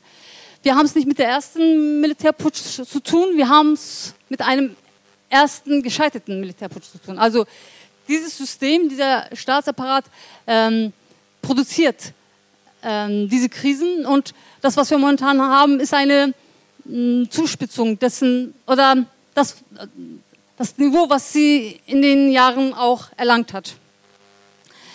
Ähm, wir haben es mit einem Machtkampf zu tun. Ich denke, das sollten wir uns auch irgendwo notieren. Also es geht nicht darum, dass wirklich unterschiedliche Systemvorstellungen da kämpfen, sondern ob es das Militär ist, ob es Gülen ist oder ob es die AKP ist oder die JHP ist oder die MHP ist. Alle setzen sich dafür ein, dass dieser Nationalstaat bestehen bleibt in seinen Strukturen. Aus dem Grunde ist es sehr ähm, bemerkenswert zu beobachten, dass die engsten Freunde von heute morgen die Feinde sind, die sich irgendwie den Hals abschneiden, sich gegenseitig als Verräter abtun oder sonst was. Das ist noch gar nicht so lange her. Wir haben es alle beobachtet, dass mit der AKP zuerst die kemalistische Elite entmachtet worden ist. Das heißt, dadurch hat zum Beispiel es gab einen Wechsel von Militärstaat. Heute haben wir es mit einem Polizeistaat zu tun. Ich denke, das ist wichtig, auch auf die Frage zu kommen, was bedeutet das für, die, für Kurdistan. Ähm, AKP wurde die Kemalisten wurden erst entmachtet. Diese Machtanhäufung führte dazu, dass die Partner, die das gemeinsam angetan haben, sich dann gegenseitig bekriegt haben. Mit Gülen, Gülen äh, gab es auch vor der AKP. Ihre Politik des Infiltrierens, äh, des Staates zu infiltrieren, bestand auch vorher. AKP wusste das, AKP war ein Weggefährte, hat davon Nutzen gezogen, bis sie eben ihren ersten Gegner, die Kemalisten, ausschalten konnte, um dann halt auch sich äh, von Gülen entledigen zu können. Ähm, aber alle haben sie eins, was sich nie ändert, ist ihre Antikurdenpolitik. Aus diesem Grunde ist wirklich äh, zu unterstreichen, dass diese Krise hauptsächlich von der ungelösten kurdischen Frage produziert worden ist oder ein Resultat dessen ist. Ich glaube, wenn wir das nicht erkennen, werden wir auch nicht erkennen, wo die Lösung aus dieser Krise bestehen kann. Ähm, mit Gülen wissen wir, wie viel, wie der Krieg in Kurdistan ähm, vorangetrieben worden ist. Wir wissen Roboski, dass mit den Flugzeugen 43, ähm, über 30 äh, Zivilisten an der Grenze zu Syrien ermordet worden sind. Wir wissen von den Mordanschlägen in Paris, wo drei kurdische Revolutionärinnen ermordet worden sind. Wir wissen von den KJK-Operationen, wo Zehntausende von kurdischen Oppositionellen ins Gefängnis gekommen ist. Ich kann das aufzählen und aufzählen. Ähm, das haben sie gemeinsam vollzogen. Genau das, was heute die Militärs in Kurdistan seit einem Jahr machen. Die Städte vollbauen, also ähm, total zerstören. Es heißt ja, es, sie arbeiten an dem Konzept des ähm, Zusammenbrechens. Also das, das Ganze soll zusammenbrechen. Es soll kein Stein auf dem anderen liegen, irgendwie so nach dem Motto. Genau das wurde praktiziert. Und genau die werden heute auch wieder abgezogen, aber nicht, weil sie diesen Krieg dort begonnen haben. Also ich glaube, wir sollten da halt so einige Sachen nicht ähm, vertauschen und Hoffnung aus ähm, nicht vorhandenen Sachen schöpfen. Also das heißt, äh, diese Menschen oder Gülen ist nicht aufgrund ihrer antipolitischen, äh, antidemokratischen, ähm, kriegerischen Politik entmachtet worden, sondern weil sie an der Macht teilhaben wollten. Das Militär, das durch diesen Putsch gegen Kemalisten entmachtet worden ist, hat sich in Kurdistan behauptet. Sie musste sich behaupten. Der Nationalstaat hat diesen Charakter, dass jeder sich über die Antikurdenpolitik behaupten kann, um anschließend Machtanspruch an den Staat zu stellen. Und das ist genau passiert äh, mit diesem militärischen mm, Putschversuch gegenwärtig. Also das war das Militär, das nochmal über diesen Krieg in Kurdistan sich beweisen konnte, Selbstgefühl, also Selbstbewusstsein erlangt hat, um dann diese Frage der Macht auch so Stellung gesagt hat, ich sehe das nicht ein, dass du regierst, sondern ich möchte die Macht wiedererlangen. Also ich denke, vor diesem Hintergrund ähm, können wir das vielleicht besser begreifen. Und auch die ähm, gegenwärtigen politischen Parteien, so JHP hat sich leider, also JHP ist ja eine Gründungspartei der Türkischen Republik, aus dem Grunde von ihr wirklich sehr progressive, linke Politik zu erwarten, ähm, als ganze Partei ähm, ist, glaube ich, nicht ähm, reell. Aber was man erwarten kann, und ich denke, das, davor steht die JHP, CHP, diese Sozialdemokratische Partei, angeblich Sozialdemokratische Partei, sie ist an der Scheideweg, sie wird sich höchstwahrscheinlich spalten. Das heißt, es gibt da wirklich Leute, die demokratische Werte, Rechtsstaatlichkeit, Menschenrechte, mh, auf, auf, diese Werte mh, Wert legen, aber es, sie beinhaltet auch gleichzeitig sehr nationalistische, kemalistische Strukturen, die diesen Staatsdoktrin auch weiterhin aufrechterhalten. Das ist auch der Grund, warum JHP so uneindeutig, also keine Position greifen kann und auch diese Demos, äh, von der Alt gesprochen hat. Das ist das Resultat dessen. Sie hat zum Beispiel zugestimmt, dass die Immunität der HDP-Abgeordneten aufgehoben werden konnte. Sie hat den Krieg in Kurdistan äh, mit unterstützt, äh, mit jeglichen Form ähm, und somit sich eigentlich auch zum äh, Anhängsel von AKP gemacht. Zumindest Kılıçdaroğlu, eine Führung der JHP und ein bestimmter Kreis. Aus dem Grunde ist eine Spaltung der JHP zu erwarten. Wenn man sich die MHP anguckt, die radikal national, also ähm, ultranationale Partei, äh, die ist heute ein Krückenstock von der AKP-Regierung. Ähm, obwohl zum Beispiel der Kongress längst äh, fällig ist, wird sie auch über die Justiz der AKP verhindert, dass ein Kongress abgehalten wird. Davutoglu, äh, Davutoglu sage ich, pardon, Bahçeli äh, hat seine Unterstützung für, die, für Erdogan klar erklärt und zieht seine Partei, auch wenn seine Partei darunter leidet, in diesen Krieg. Weil dieser Krieg, den die AKP-Regierung in Kurdistan führt, oder das Militär in Kurdistan führt, egal wer das führt, der führt das im Namen des Staates. Das Staat ist in Gefahr, also die nationalistischen Gefühle werden angesprochen und jeder hat gerade zu stehen. Jeder hat sich dem Widerstand zu äh, erledigen. Das erste Mal, wo diese Teil- und Spaltepolitik nicht funktioniert hat, war Gezi. Also meiner Meinung nach nach dem äh, Putsch vom 80. Also da gab es halt wirklich diesen äh, Aufstand. Und dann mh, wirkte, sich, wirkte sich das natürlich auch auf die Wahlen am 7. Juni aus, wo die HDP mit 13,1 Prozent ähm, Erdogans absolute Mehrheit entmachten konnte. Das hat dazu geführt, dass genau mit dieser Angstregime, was gerade aufgebaut wird, was eigentlich seit 7. Juni der Fall ist. Was, was war am 7. Juni? AKP hat ein Chaos und Krise verursacht. Den Krieg, äh, also äh, in Suruç explodierte die Bombe, in Ankara explodierte die Bombe, der Krieg in Kurdistan wurde nochmal entfacht und die Bevölkerung wurde vor der Wahl gestellt, entweder Chaos und Krise oder AKP-Regierung, also absolute Mehrheit. Sie wurde dazu gezwungen, dadurch, dass sie diese Unterscheidung machen musste. Und das Gleiche passiert heute auch. Die AKP verfolgt die Linie, dass sie durch Krise seine Macht stabilisiert. Ähm, gegen wen? Und da finde ich nochmal halt diese wichtige Frage, um das nochmal äh, vielleicht zu runden. Äh, heute gibt es zwei Kräfte, die in der Türkei kämpfen. Einmal die systemkonformen Kräfte, die ich eben alle benannt habe. AKP von, von RAN, AKP, äh, das Militär, Polizei, JEP, MHP, all diejenigen. Und dann angeführt von der HDP, äh, die kurdische Bewegung und die linke Gruppierungen, die wirklich einen dritten Weg gehen wollen. Weil auch heute wird die Bevölkerung vor dem Wahl gestellt, Putsch oder Diktatur. Und das kann es doch nicht sein. Die Menschen müssen doch selbst eine Wahl haben. Und ich denke, spätestens nach Syrien, nach Rojava, wissen die Menschen, es gibt auch den dritten Weg. Wenn sie selbst ihren Weg bestreiten, ohne den Weg, den ihnen vorgegeben wird, zu gehen, kommen sie äh, an ihren Ziel. An ihren Ziel, wo sie ihre, ihr selbstbestimmtes Leben auch aufbauen können. Und ich denke, an diesem ähm, Punkt oder da müssen wir anpacken und auch ähm, das weiter diskutieren. Das wird nicht einfach sein äh, weil, wie gesagt, durch diesen Terror und äh, Machtzentrismus durch die AKP die Repressionen auch zunehmen werden. gegenüber die äh, Opposition, was aber nicht heißt, dass der Unmut weg ist. Also was unterdrückt ist, heißt nicht, dass es weg ist. Und sie wird irgendwie ihren Weg finden, ähm, dort einen Ausbruch zu erleiten.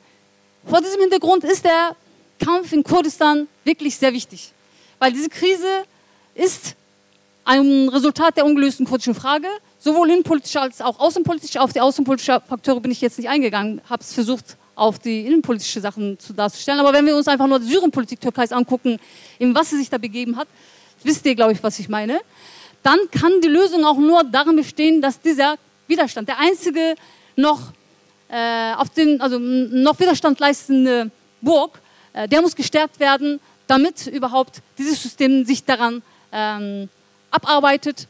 Und bislang sind mehrere Regierungen, mehrere Generäle im Kampf gegen diese Bewegung auch gescheitert. Und ich denke, ähm, da sehe ich zumindest ähm, den Ausgang da drin. Vielleicht so viel erstmal.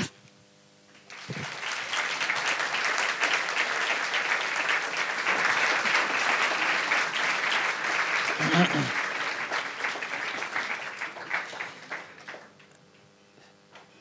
würde jetzt gern noch mal kurz auf eine Sache, die an euch alle aber gerichtet, auf eine Sache zurückkommen, die Alp vorhin erwähnt hat, die mich ein bisschen überrascht hat.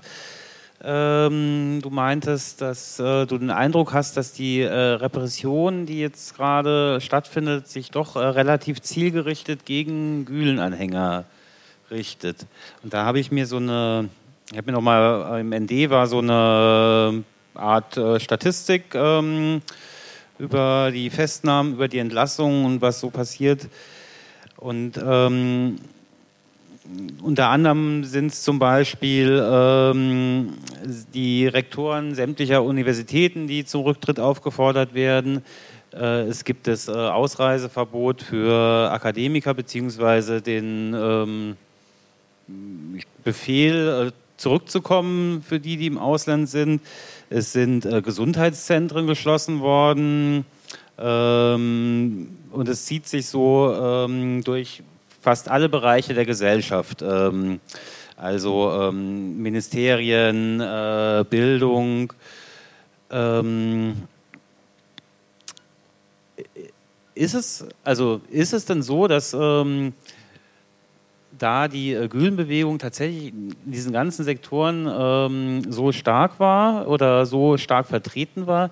Ich hatte eher den Eindruck, dass da mit der Gießkanne quasi äh, oder nach dem Gießkannenprinzip möglichst breit erstmal alles ähm, stillgestellt werden soll, was, was sich da ähm, noch Erdogan in den Weg stellen könnte und vielleicht dann im Nachhinein nochmal genauer geguckt wird. Ähm, ja, habt ihr da, also auch äh, ihr beide, habt ihr da, ähm, würdet ihr dem zustimmen, dass es so eine zielgerichtete Sache ist? Also klar, die Listen, da hat man schon von gehört, dass es die wohl vorher gegeben hatte.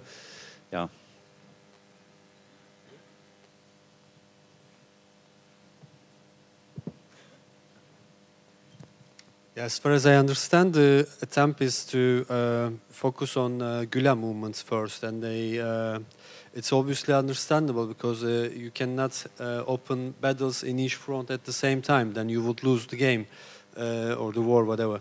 And uh, so AKP is now just focusing on a certain group, and yeah, Gülen movement is a is a kind of a political organization, also uh, a religious group, but it was very much based on uh, also capital. Uh, they have human capital. They invested a lot on that. Uh, uh, they're famous for their schools, and uh, and if we look to the to the people who were arrested or if we look to the NGOs which were shut down, there are some exceptions, but as far as I know, the very big majority are from uh, are from the Gulen movement and uh, and their circles.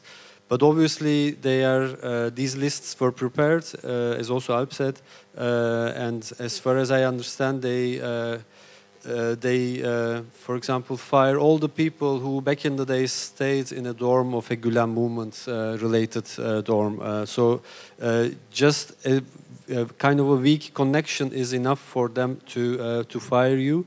And the claim is that these people will be, will be investigated, and until the investigation, their contracts are cancelled. And, uh, and because now there is the uh, state of emergency, no one can sue them, no one can do anything. Uh, but uh, I don't uh, think that the fact that the left is not in the target or the Kurds are, in, are not in the target uh, means that we will not be in the future. I think all the establishment parties, Songül uh, uh, mentioned that in a, uh good way, I would say. They all agree on on the on anti-Kurdish policies. So I think for AKP, their uh, strategy is to polarize the society in order to enlarge their domain. So I think they will uh, be in favor of doing that. So in or- and in order to do that, they have to target uh, Kurdish groups and left groups as well. I think uh, this will be upcoming maybe in the future. So we should get prepared.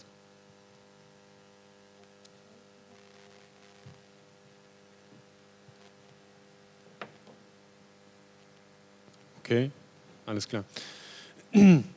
Ja, äh, ja, also de facto und quantitativ betrachtet würde ich sagen, also auch so Gesundheitseinrichtungen oder so, das waren ja meistens so Privatkrankenhäuser äh, oder so, ähm, habe ich schon den Eindruck, dass es zum Großteil alles Gülen oder Gülen nah ähm, oder eben genau irgendwelche Leute, die da mal in diesen Gülen äh, nahen Häusern oder Ausbildungsinstitutionen geblieben sind, die werden dann halt irgendwie auch mitgenommen.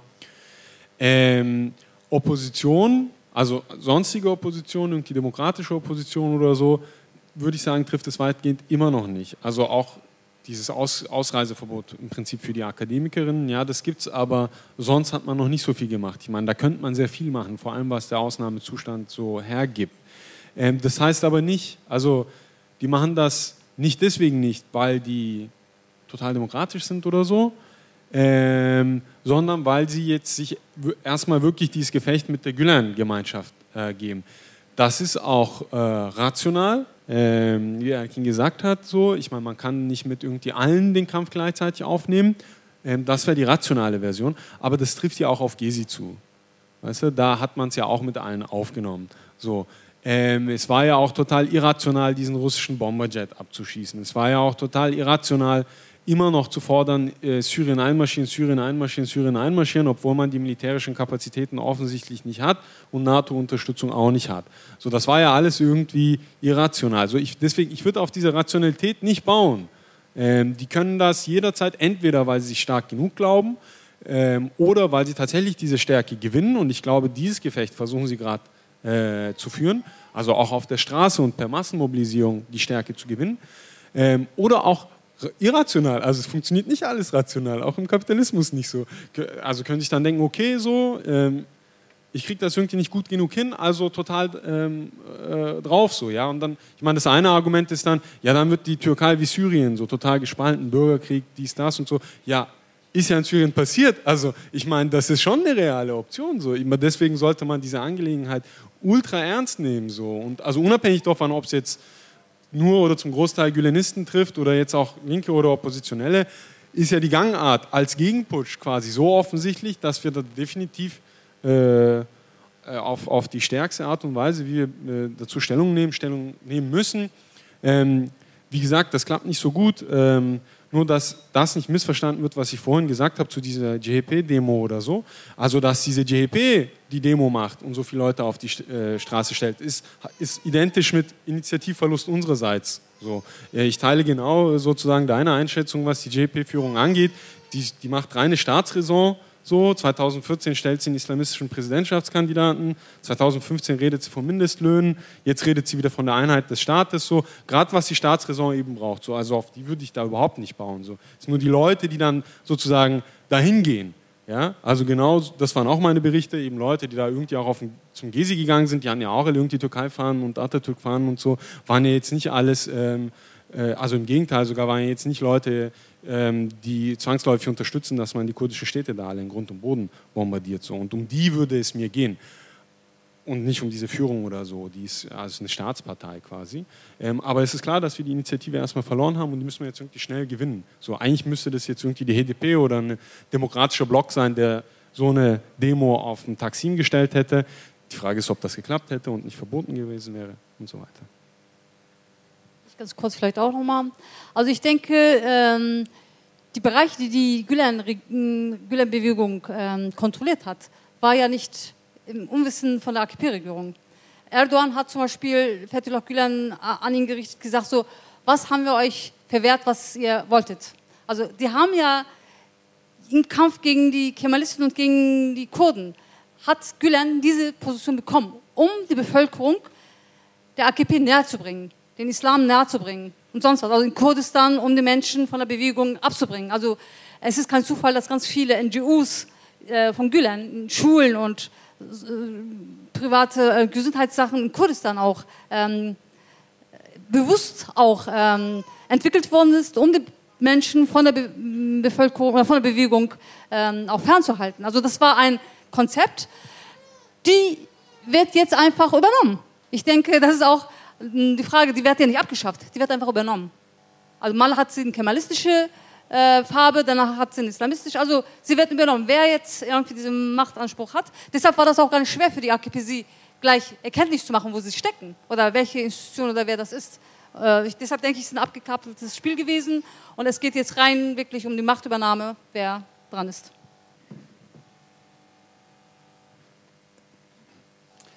Okay.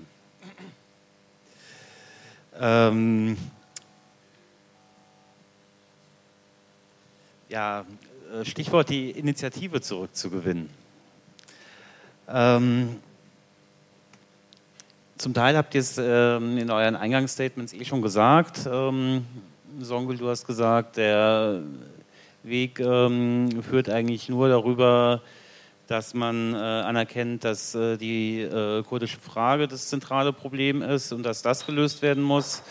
Äh, das ist natürlich ähm, erstmal ein größeres Ziel, was man sich jetzt nicht für vornehmen würde ähm, als nächsten Schritt, wenn man sagt, man will jetzt einen, ähm, äh, einen äh, Gegenakteur, einen Gegenblock gegen die zivilen Putschisten aufstellen was, was wäre denn ähm, konkret zu tun, um da jetzt ähm, anzufangen oder aus anderer Perspektive auch weiterzumachen, aber in der veränderten Situation jetzt der nächste Schritt, den zum Beispiel äh, auch wir hier in Berlin unternehmen könnten, was müsste getan werden? Also ich muss dir leider widersprechen in Bezug auf die kurdische Frage und ihre Lösung ist nichts kurzfristig. Also ich denke, wir sollten das Ganze in Gesamtkomplex äh, Konstellation auch betrachten, in der die Region steckt.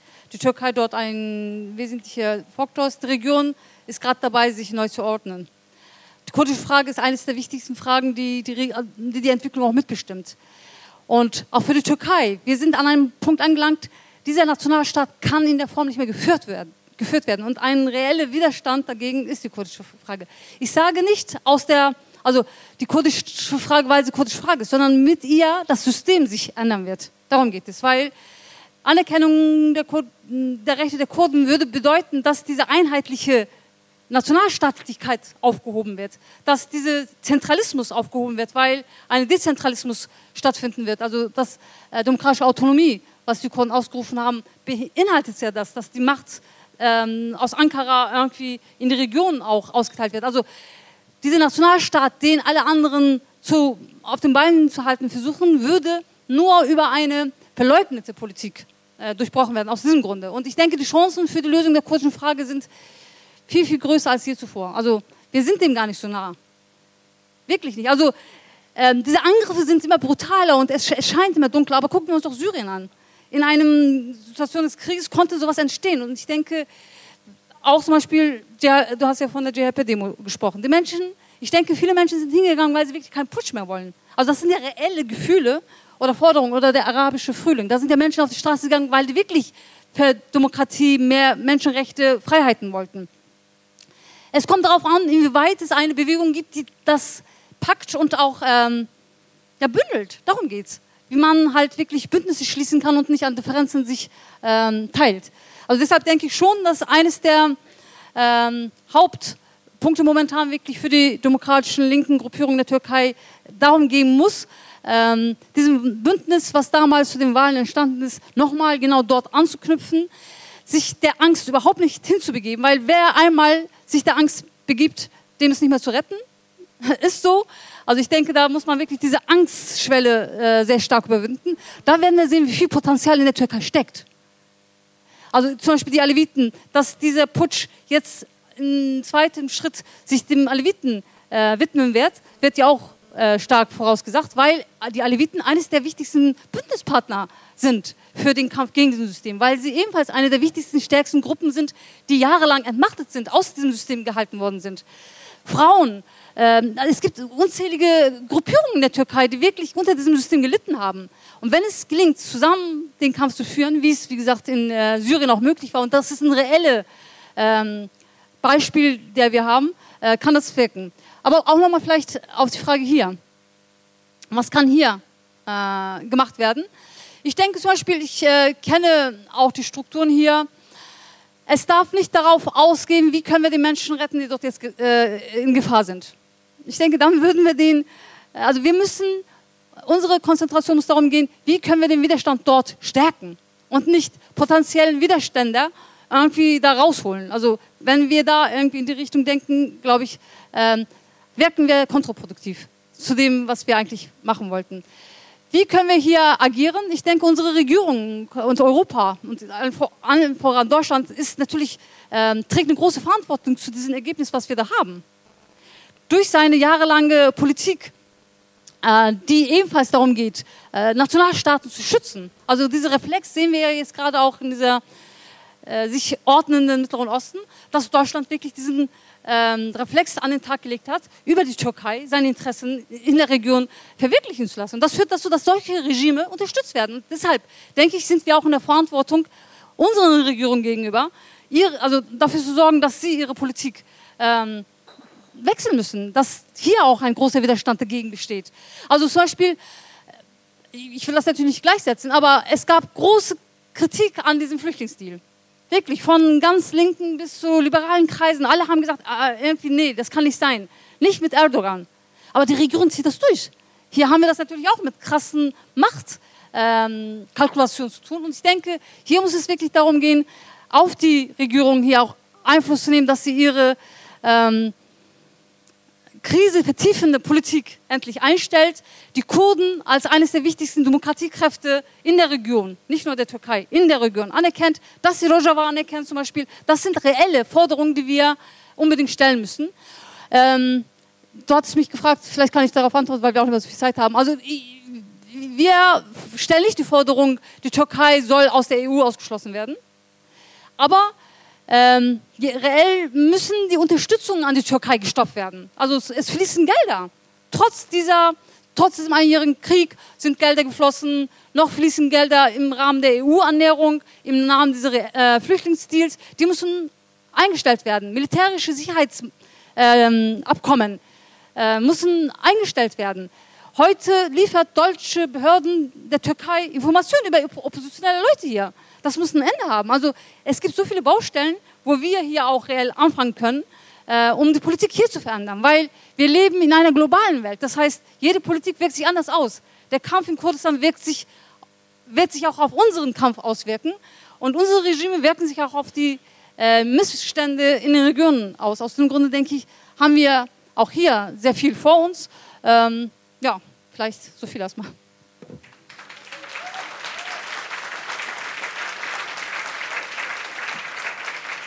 Ja, vielen Dank. Das ist natürlich ähm, das ist äh, ein guter Punkt. Ähm, ich habe jetzt äh, neulich äh, gelesen, die Waffenlieferung, ich meine, der letzten zehn Jahre, ähm, das Volumen von Deutschland aus hat äh, zwei Milliarden Euro betragen. Zwölf? Zwölf Milliarden sogar. Ähm, Ja, der, äh, du hast auch gerade den ähm, dankenswerterweise angesprochen, den EU-Türkei-Deal, ähm, der hier quasi der ähm, Kanzlerin salopp gesagt den Arsch gerettet hat. Äh, also einen, äh, eine Vereinbarung zu, zur Flüchtlingsabwehr, die sich ähm, erkauft wurde mit dem Schweigen darüber, was ähm, in der Türkei ähm, gegenüber der äh, kurdischen Bewegung, aber auch gegenüber anderen oppositionellen oder ähm, kritischen Stimmen ähm, passiert. Jetzt, ähm, jetzt regt sich langsam dann doch ein bisschen ein paar Stimmen aus der offiziellen Politik, jetzt äh, wo angekündigt äh, wird, dass, die, ähm, dass überlegt wird, die Todesstrafe in der Türkei wieder einzuführen. Das ist aber jetzt auch ähm, aus meiner Sichtweise ist es so ein bisschen das ähm, würde ich sagen, das ist ja quasi die letzte äh, Schwelle, die überschritten werden kann. Ähm, wie, was wäre denn, ähm, habt ihr eine Idee, was, ähm, Erkin, vielleicht du, weil du auch hier äh, in der HDP ähm, aktiv bist, wie könnte man denn ähm, Druck aufbauen, dass es eben, dass man schon vorher vielleicht ein bisschen wirkmächtig werden kann, was ähm, das angeht, was Songül meinte, nämlich äh, hier die Regierung auch ähm, in die Pflicht nehmen, unter Druck setzen, äh, da ähm, ihrem äh, NATO-Partner Türkei ähm, da nicht alles mitzutragen.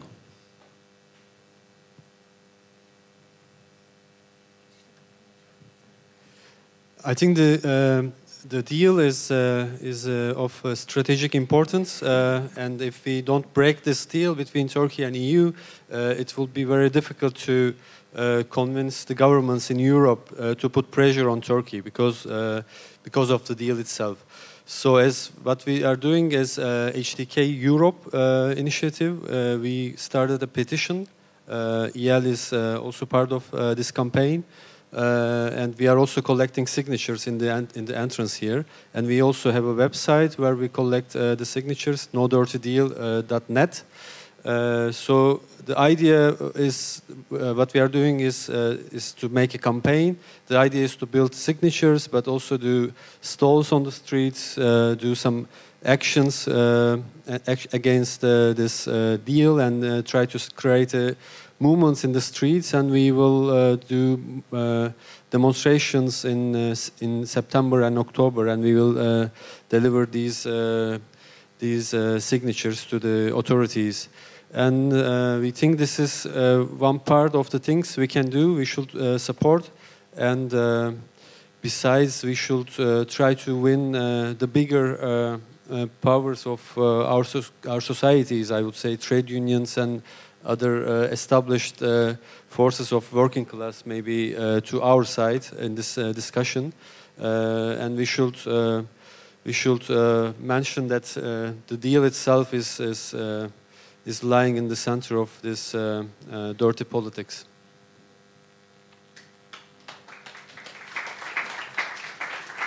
Okay, danke. Ähm, also ja, die Kampagne, kein, kein Deal mit der Türkei äh, gilt es zu unterstützen. Das ist, ähm, ist richtig. Jetzt würde ich äh, an die Frage, was können wir hier tun, würde ich gerne nutzen, äh, um mal die Runde aufzumachen. Ähm, Ob es ähm, bei euch äh, jemanden gibt, der vielleicht eine Idee hat, was sollte man tun, ähm, wo kann es lang gehen, aber auch, falls ihr noch mal äh, was nachfragen wollt, ähm, eine andere Einschätzung der Lage habt, ähm, haben wir hier ein Mikrofon, da vorne sitzt er.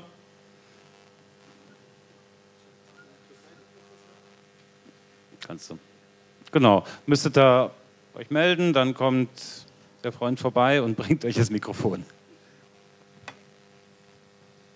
Ja, ich wollte nur, äh, ja, ne? okay zu diesem also EU-Türkei-Deal und so und äh, überhaupt Verhältnisse von Deutschland oder so zur Türkei ein paar Sätze irgendwie sagen. Ähm, Also ich meine, ich glaube auch nicht, dass es der Merkel den Arsch gerettet hat oder so. Es waren 6 Milliarden Euro, das sind Peanuts. Also für so Leute, die große Politik machen, das macht es halt nur einfacher. Wenn die Türkei sich für was anderes entscheidet, dann ähm, akzeptiert man zum Beispiel eine Resolution über den armenischen Genozid im Bundestag, was man seit Jahren nicht gemacht hat, ähm, bewusst nicht gemacht hat quasi, macht man das halt so ein paar Aufweigen quasi und wenn es dann gar nicht klappt, dann macht man halt eine Grenze über Griechenland oder Bulgarien auf. Also ich glaube sozusagen, das ist rein, rein Kalkül, ähm, wie es halt gerade irgendwie in die Konjunktur reinpasst.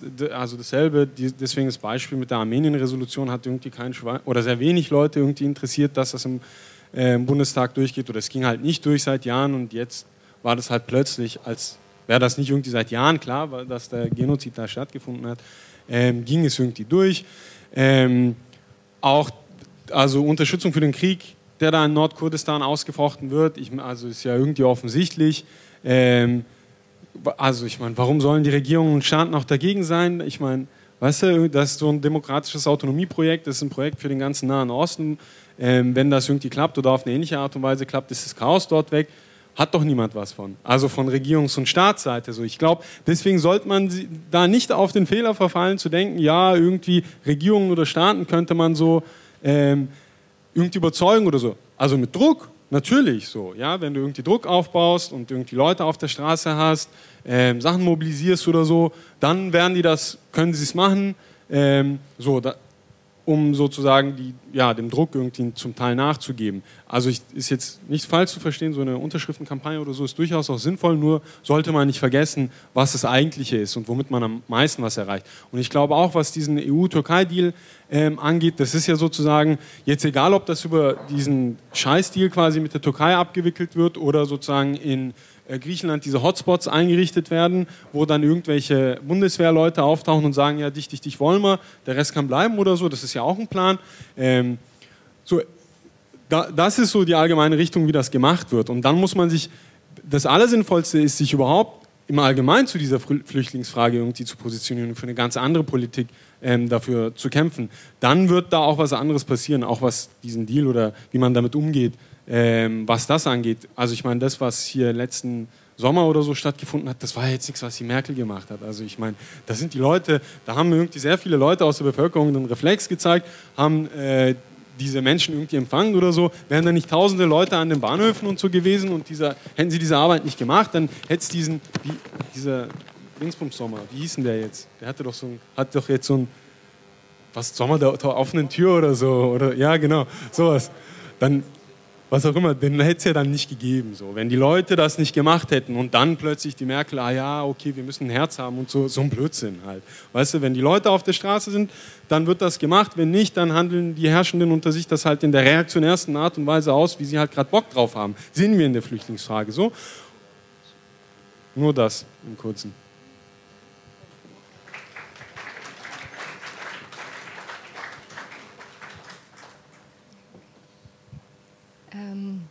Ja, hallo. Ähm, mein Name ist, äh, mein Name, meine ganzen Sprachen kommen durcheinander. Mein Name ist Alice. Ähm, ich äh, bin Teil äh, in Berlin eines Netzwerks von Akademikern, die sich solidarisch verbinden und äh, ähm, versuchen, was auf die Beine zu stellen. Ähm, ich wollte auch nochmal äh, ähm, darauf hinweisen, genau, dass natürlich äh, die Verfolgung von Wissenschaftlern und Wissenschaftlerinnen in der Türkei jetzt nicht unmittelbar neu angefangen hat, sondern dass zum Beispiel ähm, Direktoren, die kürzlich entlassen würden, also von Dicle also den Universitäten in Dicle, in Diyarbakir, äh, in Van und in Dersim, ähm, Gülenis, also Gülenisten sind und äh, kurz bevor sie in Gewahrsam genommen wurden, nochmal schnell ähm, die ganzen Unterzeichner äh, der Friedenspetition äh, angeschwärzt haben, ähm, sozusagen bevor sie dann selber in den Knast gewandert sind. Ähm, insofern gibt es da natürlich äh, eine Kontinuität und es trifft also nicht nur, es trifft natürlich momentan vor allem Gülen-Anhänger in den, also sowohl die ganzen Universitäten, es sind 15, 15 Universitäten geschlossen worden nebst äh, Grundschulen und äh, anderen äh, Bildungseinrichtungen. Ähm, genau, 15.000 äh, äh, sind suspendiert, 21.000, also die Zahlen kennen wir, 21.000 Lehrern, die die Lizenz entzogen wurde und so weiter und so fort. Ähm, äh, oh, Entschuldigung, jedenfalls. Ähm, Genau, und äh, es sind ja auch äh, Dutzende Leute suspendiert worden, schon davor. Und ähm, insofern gibt es natürlich eine große Verunsicherung, weil es eben nicht nur, also nicht nur Anhänger der Gülen-Gemeinde trifft, ähm, sondern es eben einen Vorlauf gab, äh, als Anfang des Jahres eben die Friedenspetition ähm, äh, sein, ihre Runde machte und 1128 ähm, Unterzeichner seitdem äh, sowohl also bedroht werden, als auch mit Disziplinarverfahren belegt werden, äh, strafrechtlich verfolgt werden ähm, und so weiter und so fort. Und diese Verunsicherung, ähm, es führt natürlich jetzt in Kombination mit den, mit den, äh, mit den jetzigen Entwicklungen zu äh, großen also Konfusionen. Also jetzt jemand, der unterzeichnet hat und einen türkischen Pass hat, darf der jetzt rausreisen, darf der nicht rausreisen. Also es gibt große Diskussionen, ähm, wer jetzt in, von welchen Maßnahmen inwiefern betroffen ist. Ähm, genau, und ähm, wenn es also Interesse gibt, äh, wir haben uns im, in den letzten Monaten häufig getroffen an der Humboldt-Uni, um äh, eben zu überlegen, es gibt diese Philipp-Schwarz-Initiative für ähm, äh, Wissenschaftler, die äh, betroffen sind, ähm, die eben für einen gewissen Zeitraum in Deutschland an einer Uni arbeiten können. Ähm, und ich denke mal, dass diese, es gibt natürlich jetzt gerade Sommerpause, weil viele irgendwie auch verreist sind, aber ähm, ich weiß, dass im September eine weitere, ein weiteres Treffen in Planung ist. Ähm, genau, und äh, insofern sollte es Interesse geben, sich da auch mit äh, zu engagieren, also unter den wissenschaftlichen Bereich, dann äh, kann man sich gerne an uns wenden. Adam, was ist, kannst du dich erinnern an die E-Mail-Adresse? Die academics at gmail.com. Genau. So, danke.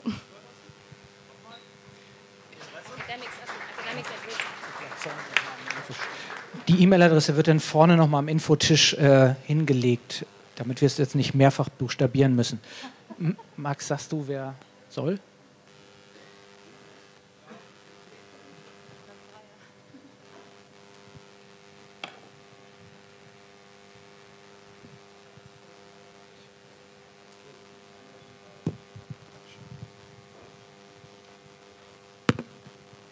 Guten Abend. Ähm, ist an? Okay, höre ich, hör ich selber gar nicht, doch jetzt. Ähm, ich bin Satschel, wir, ähm, ich komme von der Organisation Kardus. Wer sich äh, für Kurdistan interessiert, der kann gerne mal auf unsere Website gehen. Wir bauen im Moment eine mobile Klinik wegen, aufgrund der desaströsen ähm, Lage von ähm, Krankenhäusern da, die ja auch vor kurzem wieder bombardiert worden sind, diverse davon und ähm, nicht mehr nicht mehr, nicht mehr nutzbar sind. Ich habe eigentlich, also abgesehen davon, ähm, informiert euch gerne über Cardos, äh, guckt da mal rein, wird mit C vorne geschrieben. Ähm, ich habe eigentlich eine Frage und zwar ähm, die Gülen-Bewegung selber war mir davon nicht wirklich bekannt ähm, vor dem Putsch und ähm, ich würde gerne äh, wissen, wie die HDP, aber auch der Kurdistan Nationalkongress ähm, auch als freier Schrift, äh, Schriftsteller oder die interventionistische Linke äh, zu, dem, ähm, zu der Gü Gülen-Bewegung steht oder ähm, wenn sich da noch kein neuer Konsens gefunden hat, auch vor dem Putsch stand. Soll ich direkt antworten? Oder? Äh, äh, also. Gut. Ähm, meine Fragen ähm, genau, richten sich auch an euch drei. Vielleicht könnt ihr alle mal so eine kurze Einschätzung dazu abgeben.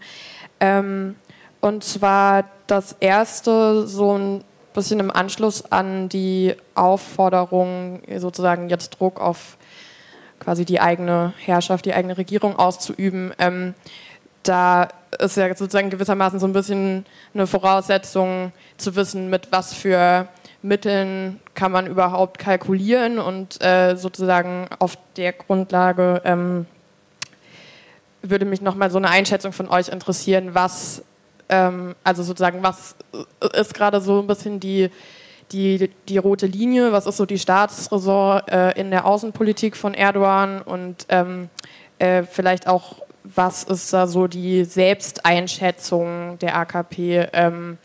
Im Zusammenhang auf zum Beispiel die EU und äh, äh, sozusagen die ähm, Bündnispolitik mit der EU. Also die mag ja auch falsch sein, aber ich hätte jetzt gesagt, äh, gerade in letzter Zeit, also Erdogan sozusagen lehnt sich ja schon relativ weit aus dem Fenster und man hätte ja ähm, durchaus schon zu einem früheren Zeitpunkt davon ausgehen können, dass da äh, irgendwie Sanktionen oder, oder Rücktritte äh, von, von dem Deal irgendwie seitens der EU erfolgen, was jetzt nicht der Fall war. Aber sozusagen ähm, für wie verzichtbar oder eben nicht hält er das dann überhaupt? Ähm, das wäre so die eine Frage. Ähm, genau, die, die nächste Frage, die ich hätte, wäre, ähm, vielleicht könnt ihr noch mal so ein bisschen genauer darauf eingehen, wer, wer sind denn eigentlich sozusagen jetzt aktuell die äh, Unterstützerinnen und Anhängerinnen von Erdogan? Also wie setzt sich da äh, diese, diese Gegenputsch-Koalition genau zusammen? Ähm, und äh, genau, also sozusagen, ich meine, also dass es, dass es irgendwie türkische Nationalisten sind, äh, äh, islamistisch meinetwegen, ähm, ist irgendwie klar, aber sozusagen, also ich meine, quasi für die gäbe es ja auch Alternativen. Also ähm, warum, warum sozusagen unterstützen die Erdogan, was sind deren Interessen und warum sehen sie sich irgendwie darin von Erdogan besonders vertreten? Ähm,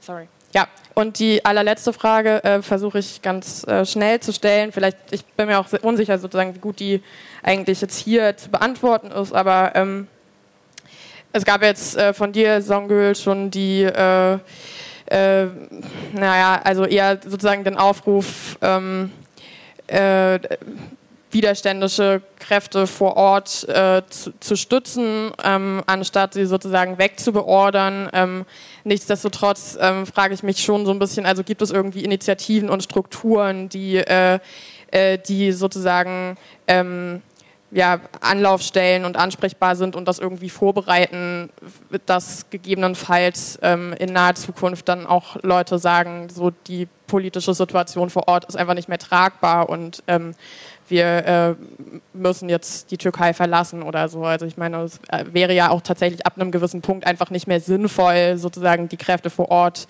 zu verheizen, wenn da nichts mehr zu holen wäre. Danke. Sollen wir noch eine Frage oder sollen, willst, wollt ihr erstmal antworten? Ja, dann. Hallo, ich heiße Mechtab. Ähm, meine erste Frage geht an dich, Alp. Und zwar ähm, ganz am Anfang dein Gespräch hast du gesagt, ja, diese Putsch oder Versuch des Putsch war nicht inszeniert. Ich sehe das genauso. Aber es wird auch äh, darüber geredet, dass Erdogan von diesem Putsch wusste. Äh, zwölf Stunden davor wusste Erdogan von diesem versuchten Putsch. Wenn man sich überlegt, drei Wochen vor diesem Putsch waren in der Türkei eine gewisse Bewegungen. Bewegungen wie äh, was das Präsidialsystem betraf, äh, dass auch sogar Erdogan-Anhänger gegen, langsam gegen diese Präsidialsystem waren. Da wurden Statistiken gemacht, wurden veröffentlicht. Dann war die Sache Erdogans Diplom gefälscht oder nicht gefälscht.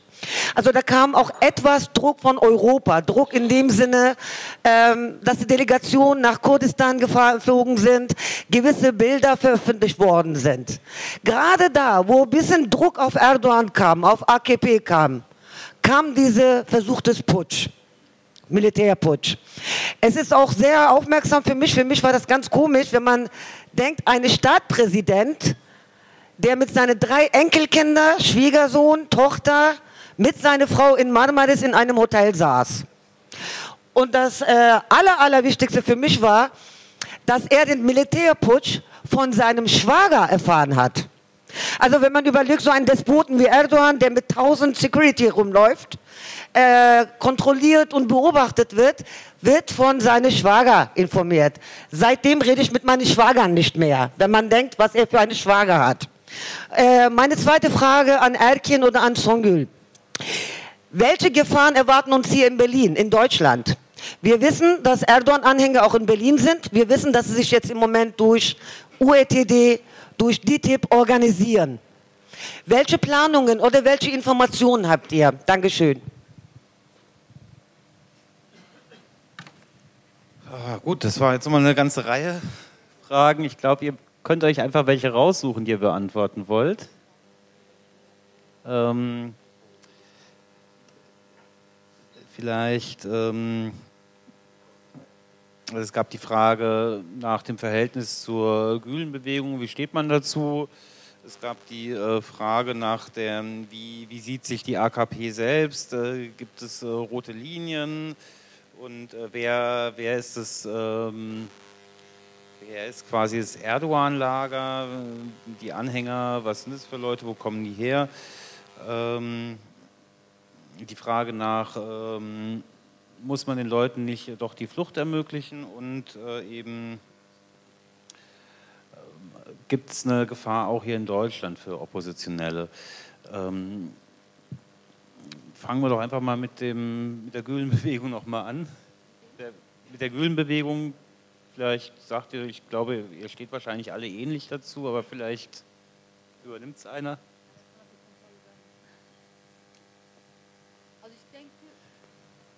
Ähm, hier, ich, ich, gehe davon aus, oder auch zumindest in den Erklärungen habe ich das auch so entnommen, dass alle, die hier sitzen, natürlich in Gülen-Bewegung äh, nichts anderes sind als die AKP-Regierung. Also ähm, ist eine sehr ähnliche Struktur, die es, ähm, denen es darum geht, äh, also über antidemokratische Strukturen und Systeme die Macht auszuschöpfen und ähm, ähm, ja, also die Gülen Jamaat ist auch eine Machtanhäufungsstelle.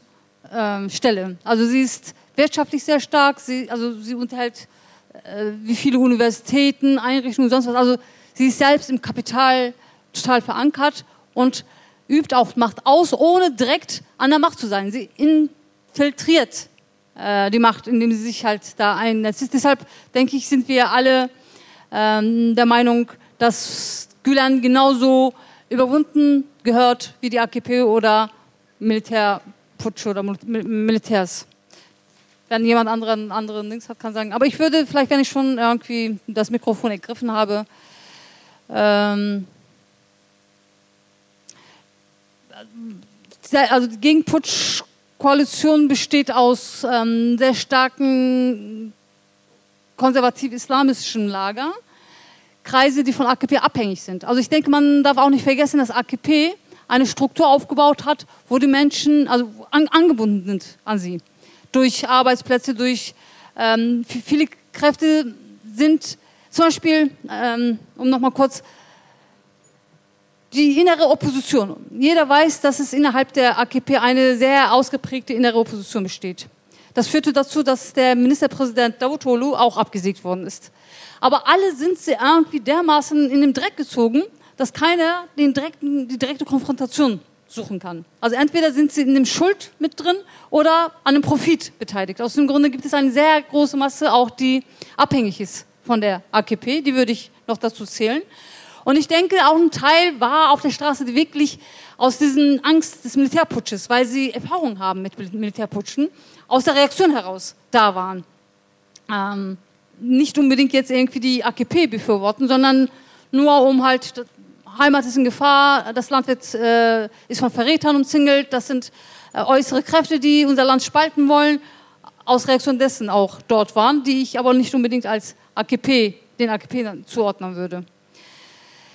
Ähm, Leute, die keine Möglichkeit mehr sehen, in der Türkei zu bleiben, werden schon ihren Weg finden. Also das war so, ist immer so und heute auch in der gegenwärtigen Flüchtlingsbewegung ähm, sehen wir das ja, dass Menschen, wenn die das Gefühl haben, sie können nicht mehr, gehen raus. Aber ich denke, dennoch haben wir die Verantwortung, Ursachenbekämpfung zu machen. Wobei ich das nicht ausklammer, dass man natürlich auch Menschen akut helfen kann. Aber wir im Wissen, dass es um individuelle, also um Einzelne gehen kann. Also wir werden nicht alle Gefährdeten ähm, äh, helfen können. Das werden Einzel, ähm, Hilfen sein. Ähm, aber wenn wir Ursachenbekämpfung machen, heißt es, dass die Menschen alle wirklich die Möglichkeit haben, auch dort zu bleiben. Und ich denke, ich rate auch niemanden, irgendwie den Weg der Flucht zu suchen, weil das auch nicht das Ende des Übels ist. Ich denke, wenn man sich da anguckt, was hier mit Flüchtlingen passiert, mit Ausländern passiert, also ist es auch kein Weg, wo man denkt, hier, das ist die Rettung. Aus dem Grunde würde ich wirklich sagen, dass wir unsere Energie und Strategie dahingehend einsetzen sollten, dass wir Ursachenbekämpfung machen sollten, also in Bezug auf die Flüchtlinge. Auf die Fragen würde ich eingehen und die anderen Freunde können ja halt auch nochmal. Weil ich habe nicht auf alle, ich bin nicht auf alle eingegangen. Ja. Ähm, okay, ich gehe jetzt auch nur auf ein paar ein, genau, damit ich nicht wieder so viel rede. Ähm, deine Frage oder ein Teil deiner Frage, wenn ich dich richtig verstanden habe, war doch so dahingehend, warum unterstützen auch Nationalisten, also türkische Nationalisten, ähm, die AKP, wo sie doch irgendwie auch andere Optionen, also die MHP wäre die klassische Option sozusagen. Habe ich dich da richtig verstanden? War das ein Teil deiner Frage? Ja. Ähm, naja, ich meine, okay, wenn du halt sozusagen außerhalb der MHP noch eine Partei hast, die dieselbe Sprache nutzt, nationalistische Sprache, und irgendwie weitaus erfolgreicher ist als sie in Kriegsführung zum Beispiel, Staatslenkung und das wirklich auch gegenüber in dem Fall Kurden und Kurdinnen auszutragen, ähm, also die Macht auch innehat und nicht nur babbelt quasi, ähm, und sogar noch der Führer dieser Partei im MHP, ja, Bahçeli, sich die ganze Zeit noch an seine äh, Seite stellt, also der AKP und der Erdogan, ist doch klar, dass sie die AKP unterstützen, wenn die da so viel fähiger sind. Und ich meine, das hat sich ja auch bei den Wahlergebnissen dann gezeigt. Ähm, zwischen 7. Juni und 1. November 2015 sind ja zwei Millionen Stimmen von der MHP zur AKP rübergewandert. So. Ähm, das war auch das offene Kalkül, würde ich sagen, in der Eskalation dieser Gewaltspirale und so. Also A, so, Leute, die halt sonst die Mehrpay wählen, auf die eigene Seite zu kriegen, das Militär auf die eigene Seite zu kriegen, ähm, weil Gülen sozusagen weggefallen ist. Das ist jetzt ein Punkt, den haben wir nicht äh, detailliert besprochen. Ähm, aber, also ich meine, so betrachtet ging die Rechnung ja auf, muss man ja sagen. Ähm, ja, ansonsten, genau, so vor dem Putsch ja, war plötzlich vom Präsidialsystem nicht mehr so auf die Rede. Ne? Genau, das ist dann in, in anderen Problemen und sowas untergegangen. Ähm, ist natürlich jetzt sehr viel wahrscheinlicher, dass das wieder auf die Agenda kommt. Klar, also ich sehe hier, da, zack, Problem und so, starker Präsident. Ähm, ja, aber also glaube ich nicht, dass das der Grund dafür war. Ähm, und ob, also ich meine, was sicher zu sein scheint, ist, dass sie im Vornherein wussten, dass es diese Leute innerhalb des Militärs und so weiter etc. gibt, die halt so hart oppositionell sind, dass sie vielleicht eben auch eben einen Putsch begehen. So, das ist, glaube ich, sicher. Ähm, ob sie jetzt genau wussten, dass es, an, dass es dann auf diesen Tag vorgezogen wird, bin ich mir nicht sicher. Ähm, weiß ich auch nicht, ob das so wichtig ist. Ähm, und dann quasi scheint das ja relativ sicher zu sein, dass der Geheimdienst und der Generalstab so gegen drei oder vier Uhr davon Bescheid wussten, dass das stattfinden wird. Und da gibt es ja die Riesendiskussion, haben die diese Information weitergeleitet? Wenn nicht, warum? Gibt es da ein Informationsdefizit oder so? Weiß ich nicht genau. Genauso auch, ähm, von wem hat der Erdogan das jetzt erfahren? Gibt es halt vier unterschiedliche Versionen oder so. Einmal von dem Oberkommandanten der ersten Armee, einmal von seinem Schwager und dann Weißt du, einmal ist er losgegangen und eine Viertelstunde später haben diese Kommandos gestürmt, das andere Mal anderthalb Stunden später, das eine Mal dies, das. Also so, die Details sind da sehr unklar, äh, quasi. Aber also ich, ich meine, ich gehe davon aus, sozusagen, zentrale oder wichtige Teile wussten dann davon, dass dieser Putsch stattfindet. Ähm, der Generalstab hat ja auch, also Generalstabschef Hulusi Akar hat ja auch Befehle durchgegeben, dass das verhindert wird. Ähm, wie gesagt, Informationsklarheit, aber äh, Unklarheit. Aber nach den Informationen, die man hat, haben die ja auch sehr viel verhindert. Also aus Schirnak sollten 5000 Kommandos einfliegen und so. In Izmir sollten Panzer aufmarschieren. Wenn das alles stimmt, quasi, haben die das verhindert. Ähm, so, und es kann natürlich sein, dass sie es auch noch bewusst haben, dann in dieser Schwäche geschehen lassen, um den Vorwand zu haben. So, ich würde auf an.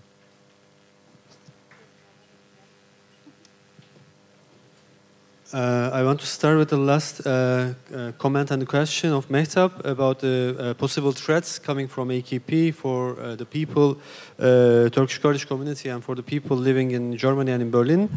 I think this has two aspects. One is not actually directly with di directly related with AKP, but more with Turkish state and Turkish intelligence.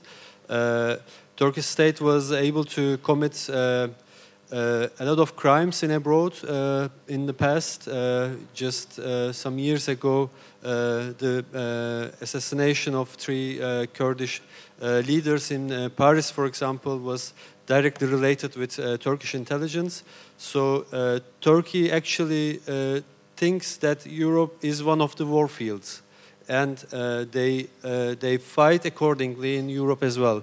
Uh, so because the war was escalating in the last year by was escalated by in the last year by the governments, they were trying to extend it to Europe as well, and we we leave uh, the da- possible dangers here. Here, some info info uh, info stalls were attacked. Uh, office of HTTP Berlin was was put in fire, and uh, and uh, we know that AKP has a huge. Uh, uh, investment on intelligence in, in Germany, for example, about Turkish and Kurdish community, and some people were arrested actually just before uh, the deal was uh, sealed uh, by Merkel and Erdogan, uh, and then they were released. Uh, so I think these are uh, uh, th- this aspect is the most uh, dangerous one.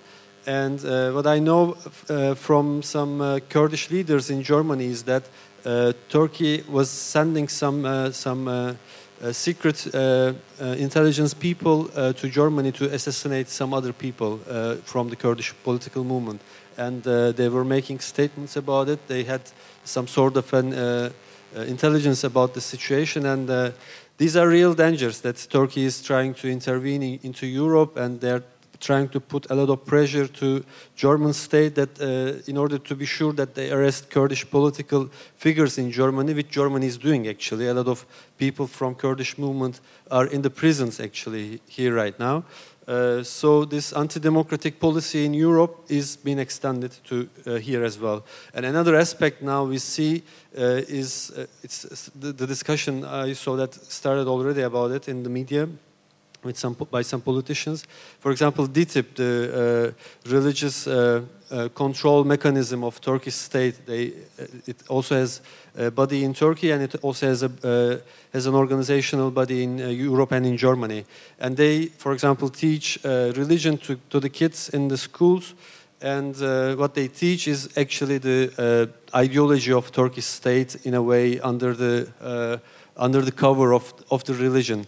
So, uh, as HTTP uh, defends in Turkey, uh, Diyanet, this uh, control mechanism of state, should be banned. I think it should be also done in, in, in uh, Europe and in Germany as well. And uh, the, the religion should be liberated from, uh, from these statal interventions. And there was a question about about the EU perspective of AKP. I think, to be honest, it's not existing anymore, and it's just on very pragmatical basis. Uh, the concrete uh, uh, targets for Turkish government, as far as I can see, is on one hand the uh, visa issue. They want uh, to have uh, to to liberate the visa regulations, and on the other hand, the deal was a very important aspect for them, and. And it seems that they will fail on the visa issue, and and uh, the deal is, is I think it, it, is a strategic important for them because uh, I also told about it but because it's basically racist human trafficking and uh, and this by this deal Turkey will be able to get a hell of a lot of money by just doing this racist human trafficking with Europe. So it's for their profit so they want to do that. Uh, and uh, therefore we should be uh, opposing that and uh, this policy of instrumentalizing refugees in Turkey is very deep actually. Turkey is trying to do that internally and also externally. Uh, if we look how they uh, manage the, situ- uh, the situation of refugees, it's horrible. And it's uh, the fact that Europe is supporting this in a way is, is, is putting also them to this uh, racist picture. So we should be uh, opposing that. And I think the point of Europe, of Turkey in Europe uh, EU negotiations is mostly dealing with uh, with, with this uh, situation, with this case right now.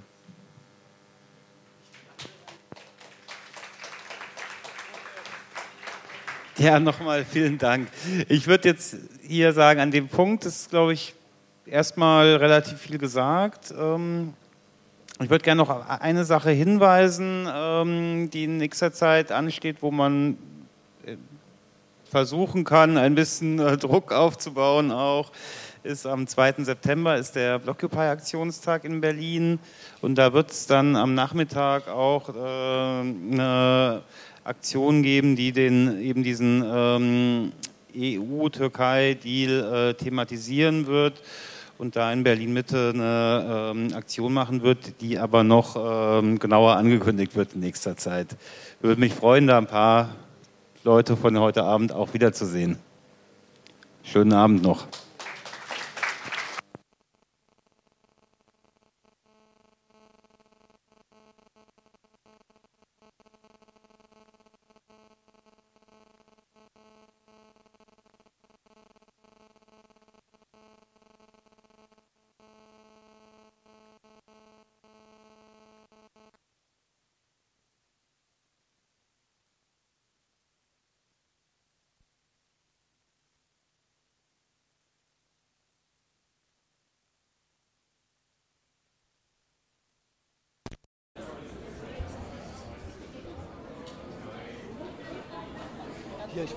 Nicht genau,